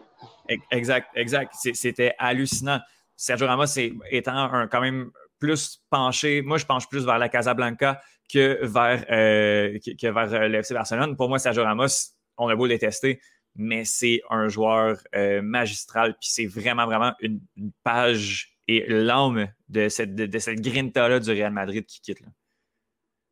Pour aller dans ta suite, dans, la valeur de ce joueur, il faut dire que c'est un défenseur, tu l'as dit, central, mais qui compte 100 buts à son actif. Il, a, il a 100 buts à son actif comme défenseur. Il a terminé une saison avec 11 buts comme défenseur. C'est quelque chose, c'était le premier joueur de, du 21e siècle à le, réaliser dans la Liga. Depuis très longtemps, on n'avait pas vu de défenseur autant prolifique en, championnat. Sergio Ramos était un joueur assez froid, on va dire même clinique sur, euh, le, euh, au niveau des, des tirs au but. Il est expérimenté dans les airs. Donc, en fait, il a une panoplie offensive qui est, sera un plus pour tout club qui va le recruter, mhm. ça c'est clair. Et, tu l'as dit, on compte plus sur, c'est pas le Ramos qui est encore, on va dire, dans la fraîcheur de l'âge, il est au terme de sa carrière. C'est sûr que ça sera les conseils qu'il donnera, qu'il va prodiguer à, à, à, fait, aux défenseurs dans l'équipe où il va se retrouver pour permettre à ceux-là de franchir peut-être un nouveau palier dans, dans leur progression. C'est ça, en fait, qui va être important pour, pour le club qui, qui l'aura. Euh, Ramos a été également champion du monde.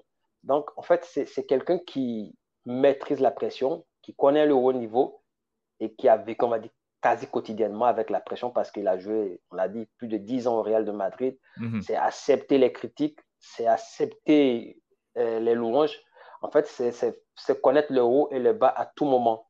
Mhm. Et ce monsieur-là l'a vécu en étant tout le temps au top niveau. Il est mhm. rugueux, certes, mais il est assez, assez, on va dire, serein sur, au niveau de sa, défense. Il est aussi, aussi rassurant pour, euh, pour ses coéquipiers. La présence de Ramos permet à d'autres d'avoir moins de pression. On l'a vu cette saison l'absence de Ramos a fait peser beaucoup de choses, le, poids de la défense, des responsabilités sur Varane. Mhm. Et, Varane a dû composer avec ça toute la saison. Moi, je pense que pour lui, tu l'as dit, perdre le, perdre, le Real le perdre de façon gratuite, ça serait un peu dommage pour, pour, la formation. S'il veut vraiment partir, c'est le moment de le vendre. Mhm. Mais je pense qu'il serait profitable qu'il y reste pour essayer encore d'accumuler cette expérience-là sans Ramos. Mhm c'est ça qui va être intéressant de, voir en fait qu'est-ce que Varane, comment Varane va se débrouiller sans, sans ce joueur d'expérience-là euh, sur, sur ses flancs. Euh, je vois trois, pas trois équipes, mais trois types de destinations possibles pour euh, Sergio Ramos. Dis-moi ce que tu en penses. La première, une équipe en Espagne, que ce soit un retour à Séville, un contrat de peut-être deux, trois ans avec un Villarreal, avec une équipe de, un petit peu plus bas, mais au moins pour que Sergio Ramos puisse rester en Espagne puis euh, continuer avec sa connaissance de la Liga. Euh, je le vois sinon un contrat d'un an avec un, géant du, soccer, du soccer européen pour, euh, pour euh, en fait faire valoir son expérience et aller chercher une Ligue des Champions avec une autre équipe, à la Thiago Silva avec Chelsea, que ce soit au PSG, euh, Liverpool qui manque de défenseurs central et bon, cette expérience-là, bon, je pense pas qu'il va aller à Liverpool, mais quelque chose comme ça. et sinon, ben, ça va se faire griller sur les plages de la Californie ou sur une des côtes américaines en MLS. C'est vraiment les trois types de destinations que je vois pour Sergio Ramos. Qu'est-ce que, qu'est-ce que tu vois, toi, de son côté? Ben, je dirais que la MLS, c'est quelque chose d'envisageable, même peut-être euh, dans deux saisons, puisque mm il aspire toujours à jouer le haut niveau. Euh, Séville, il a dit tantôt que c'est son club de cœur après le Real Madrid ou avant le Real Madrid, c'est selon. Mhm. Mais la prestation salariale, les émoluments que réclame Ramos, je ne suis pas sûr que Séville peut, puisse rivaliser avec, euh, par exemple, City United, voire mhm. même le PSG. Euh, Barcelone s'est exclu parce que passer 16, ans au Real de, passer 16 ans au Real de Madrid, ce sera une trahison de haut niveau de se retrouver dans, le club ennemi. Donc, je pense que pour, euh, pour aller, pour répondre à ta question, je dirais que les clubs qui pourraient répondre à sa prestation salariale, c'est-à-dire une prime à la signature qui pourrait avoisiner euh, la quinzaine de millions d'euros de, de, et euh, un salaire qui peut aller vers 9 à 10 millions annuels, je pense que ces clubs-là qui peuvent prétendre à, à un truc comme ça, même si c'est une seule saison, je pense qu'il y a Paris, City et United qui peuvent mm. s'aligner. Maintenant, la MLS, je vois bien venir essayer l'aventure, comme tu l'as dit, bronzer sur la plage euh, durant pour, pour, le, pour, pour, mettre un terme à sa carrière assez glorieuse. Mm-hmm. Et après ça, peut-être euh, penser à une conversion comme entraîneur peut-être euh, peut-être bien, ça va être vraiment intéressant de, de suivre tout ça. la Super League, continue à faire parler, avec raison, les remous euh, de tout ce fiasco, de toute cette saga. Euh, bon, on, en entend parler un peu cette semaine. Qu'est-ce qui, euh, est-ce qu'il y a encore un bras de fer entre les équipes récalcitrantes et l'UEFA, Benoît? Le bras de fer existe, mais peut-être que chacun est en train de mettre maintenant de l'eau dans son vin. Euh, parce qu'on on sait que la plupart des clubs se sont retirés. Il n'y a que la Juventus, le Real Madrid et Barcelone qui continuent toujours par dire que c'est un moyen pour eux de renflouer leur caisse afin de répondre aux différentes exigences salariales auxquelles ils sont confrontés. Mais je dirais que ces derniers jours, ces trois clubs ont saisi la Cour de justice européenne pour euh, parler donc euh, de position dominante de, l'UEFA qui donc s'oppose à l'organisation ou à l'existence même de, de, la Super League. Donc, mm.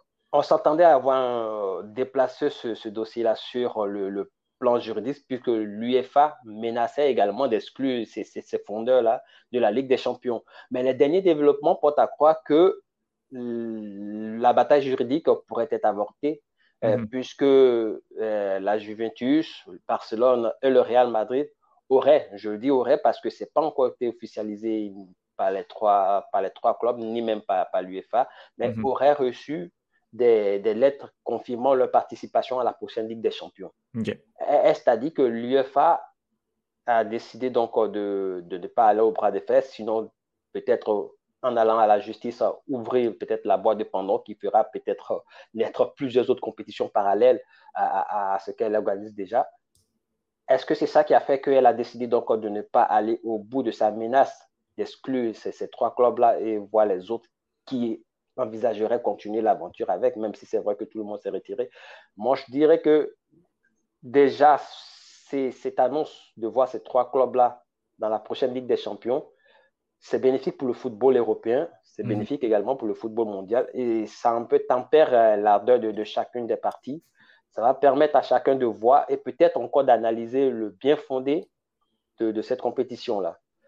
Au-delà de ça, l'UEFA n'a pas intérêt à perdre ces trois, ces trois clubs-là. La Juventus, le Real Madrid et le Barça, surtout les deux clubs espagnols, sont des, les clubs les plus populaires parmi les clubs les plus populaires du monde, dans le top 5 si je ne m'abuse. Hmm. Alors, perdre cela, c'est perdre une grande partie de, de, de, du public qui s'intéresse à la compétition majeure des clubs que organise cette instance-là. Hmm. Alors, je me dis que tous ces, paramètres-là mis en, compte, ça permet à l'UEFA peut-être de, revoir sa position et de se dire que bon, on va aller avec euh, les enfants terribles de, notre, football et puis essayer ensemble de trouver une meilleure solution. Et je, pense qu'il sera idoine pour chacune des parties de, voir comment est-ce qu'on va essayer de, de, permettre et à l'UFA d'être euh, cette institution-là qui continue par euh, garder une compétition majeure et au club surtout d'avoir une rentabilité. on, mhm. on, on, se dit que c'est la COVID qui a mis euh, au grand jour les difficultés que traversent les différents clubs, mais ce sont des difficultés qui existent depuis et qui étaient sous-jacentes. On essayait de les cacher. Alors, il faut essayer de voir comment répartir la manne financière mhm. pour que d'éventuels fondeurs ne prennent pas la suite. Parce que rien n'est exclu que les clubs anglais décident, par exemple, de monter aussi leur, leur, compétition de, de, leur côté. Mhm. Donc, en fait, c'est ça, c'est sur ça que je voulais revenir en disant qu'au fait, on part vers la, dans la bonne direction, avec l'annulation, entre guillemets, parce que ce n'est pas encore officiel, je ne sais pas, pas l'affirmer, de la possible sanction qui, est, qui menace euh, le Barcelone, euh, Barcelone mhm. du moins, euh, la Juventus et puis le Real de Madrid. Ben écoute, je pense qu'il va falloir que tous les, toutes les parties mettent de l'eau dans leur vin pour, pour s'assurer que tout le monde revienne à la table de manière pacifique, de la manière la plus paisible possible. Euh, parce que c'est vrai que, bon, euh, euh, euh Florentino Perez qui a dit que, bon, il reviendrait avec un, un autre projet, justement, euh, de Super League. Il va falloir que l'UEFA soit ferme, mais en même temps pas trop pour pas, pour pas frustrer les, les, les, équipes récalcitrantes. Écoute, c'est vraiment intéressant. Comme, comme depuis le début de cette histoire-là de la Super League, on va continuer à en entendre parler dans les prochaines semaines, les prochains mois. Benoît euh, Dessay, merci beaucoup. Je te souhaite de regarder encore beaucoup de matchs de l'Euro beaucoup de matchs de la Copa América. Euh, puis, euh, écoute, on a beaucoup de foot à se mettre, euh, à se mettre sous la dent, donc je te souhaite de passer un, bon, un bon deux semaines avant qu'on se reparle. Oui, merci à toi également. Et puis, suivons également à tout, tout le monde le parcours du, Canada que je trouve oui.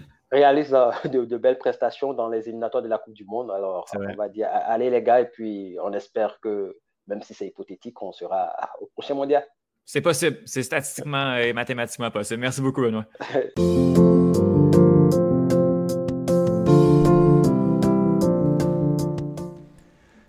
J'ai parlé beaucoup de euh, l'euro, mais il y a également la Copa América qui est la compétition internationale qui passe le plus dans le beurre de l'histoire. Euh, présentement, ce qui fait les manchettes, mettons dans, mon univers, puis dans mon univers soccer, il y a l'euro, qui est à un échelon incroyable. On va parler beaucoup plus de la pandémie. Après ça, il y a peut-être Claire Sanson qui est rendu au Parti conservateur. Puis après ça, il y a la Copa América, dont tout le monde se fout et que je trouve extrêmement décevant parce que c'est une, euh, très bonne compétition de soccer. Présentement, il y a l'Argentine qui débute sa rencontre. Ça vous donne une idée du, moment où, euh, où j'enregistre. On est assez tard vendredi. L'Argentine contre l'Uruguay. Vamos. Argentina. Euh, sinon, je remercie, euh, je remercie Benoît euh, pour cette chronique fort intéressante sur Sergio Ramos. Je remercie également Faberglass, je l'ai dit, on suit, on écoute l'Hypoke Podcast avec son co-animateur, son collègue Greg Saint-Pierre. On suit MMA Talk, je le répète, toujours, toujours, toujours la référence si vous voulez en connaître plus sur les arts martiaux mixtes mondial, mais également canadien et québécois, que c'est là que ça se passe. Yohan Carrière, merci énormément. On écoute euh, tous ces podcasts, notamment euh, la diamante, justement, pour parler de baseball, et euh, Louis. Que là, si vous habitez dans le coin de Saint-Hubert, ben, on s'en va au centre d'entraînement Catalysis, on s'en va à tout le moins saluer mon ami Louis. Et ben, je dirais qu'on écoute également aux premières loges ben oui, c'est le, podcast quotidien qui parle de, l'euro. Donc j'y suis, il y a Johan, il y a Cheyenne, il y a Thomas qui, qui, qui se donne corps et âme sur ce projet-là. Euh, il y a mes amis des Trois Lions. Est-ce que j'oublie quelqu'un qui a passé à l'époque beaux épisodes. Je pense que ça ressemble à ça. On a vraiment beaucoup de plaisir à parler des courts épisodes sur qu'est-ce qui s'est passé pendant l'Euro, nos top, nos flops de la journée. Bref, aux premières loges, Euro 2020, ça se retrouve partout. Sinon, la semaine prochaine, on va jaser avec euh, Mademoiselle Lompré, euh, Justine de son prénom, qui va venir nous parler euh, de, ben, des Jeux Olympiques, une autre discipline qu'elle a choisie. Je ne me rappelle plus exactement qu'est-ce qu'elle prenait. Je crois qu'on se tournait vers l'athlétisme également. Et c'est la fin du mois. qui dit fin du mois, dit Monsieur Larose qui vient nous jaser euh, de culture dans des chroniques beaucoup trop longues. 45 minutes l'autre fois. On va essayer de faire un petit peu plus court, mais bon, je garantis rien. Ça, mais aussi bien plus, bien, bien plus. Bon, j'ai chié ma fin. Et ça, et bien plus encore dans le prochain épisode, le 20e du podcast, d'un bout à l'autre. Ciao!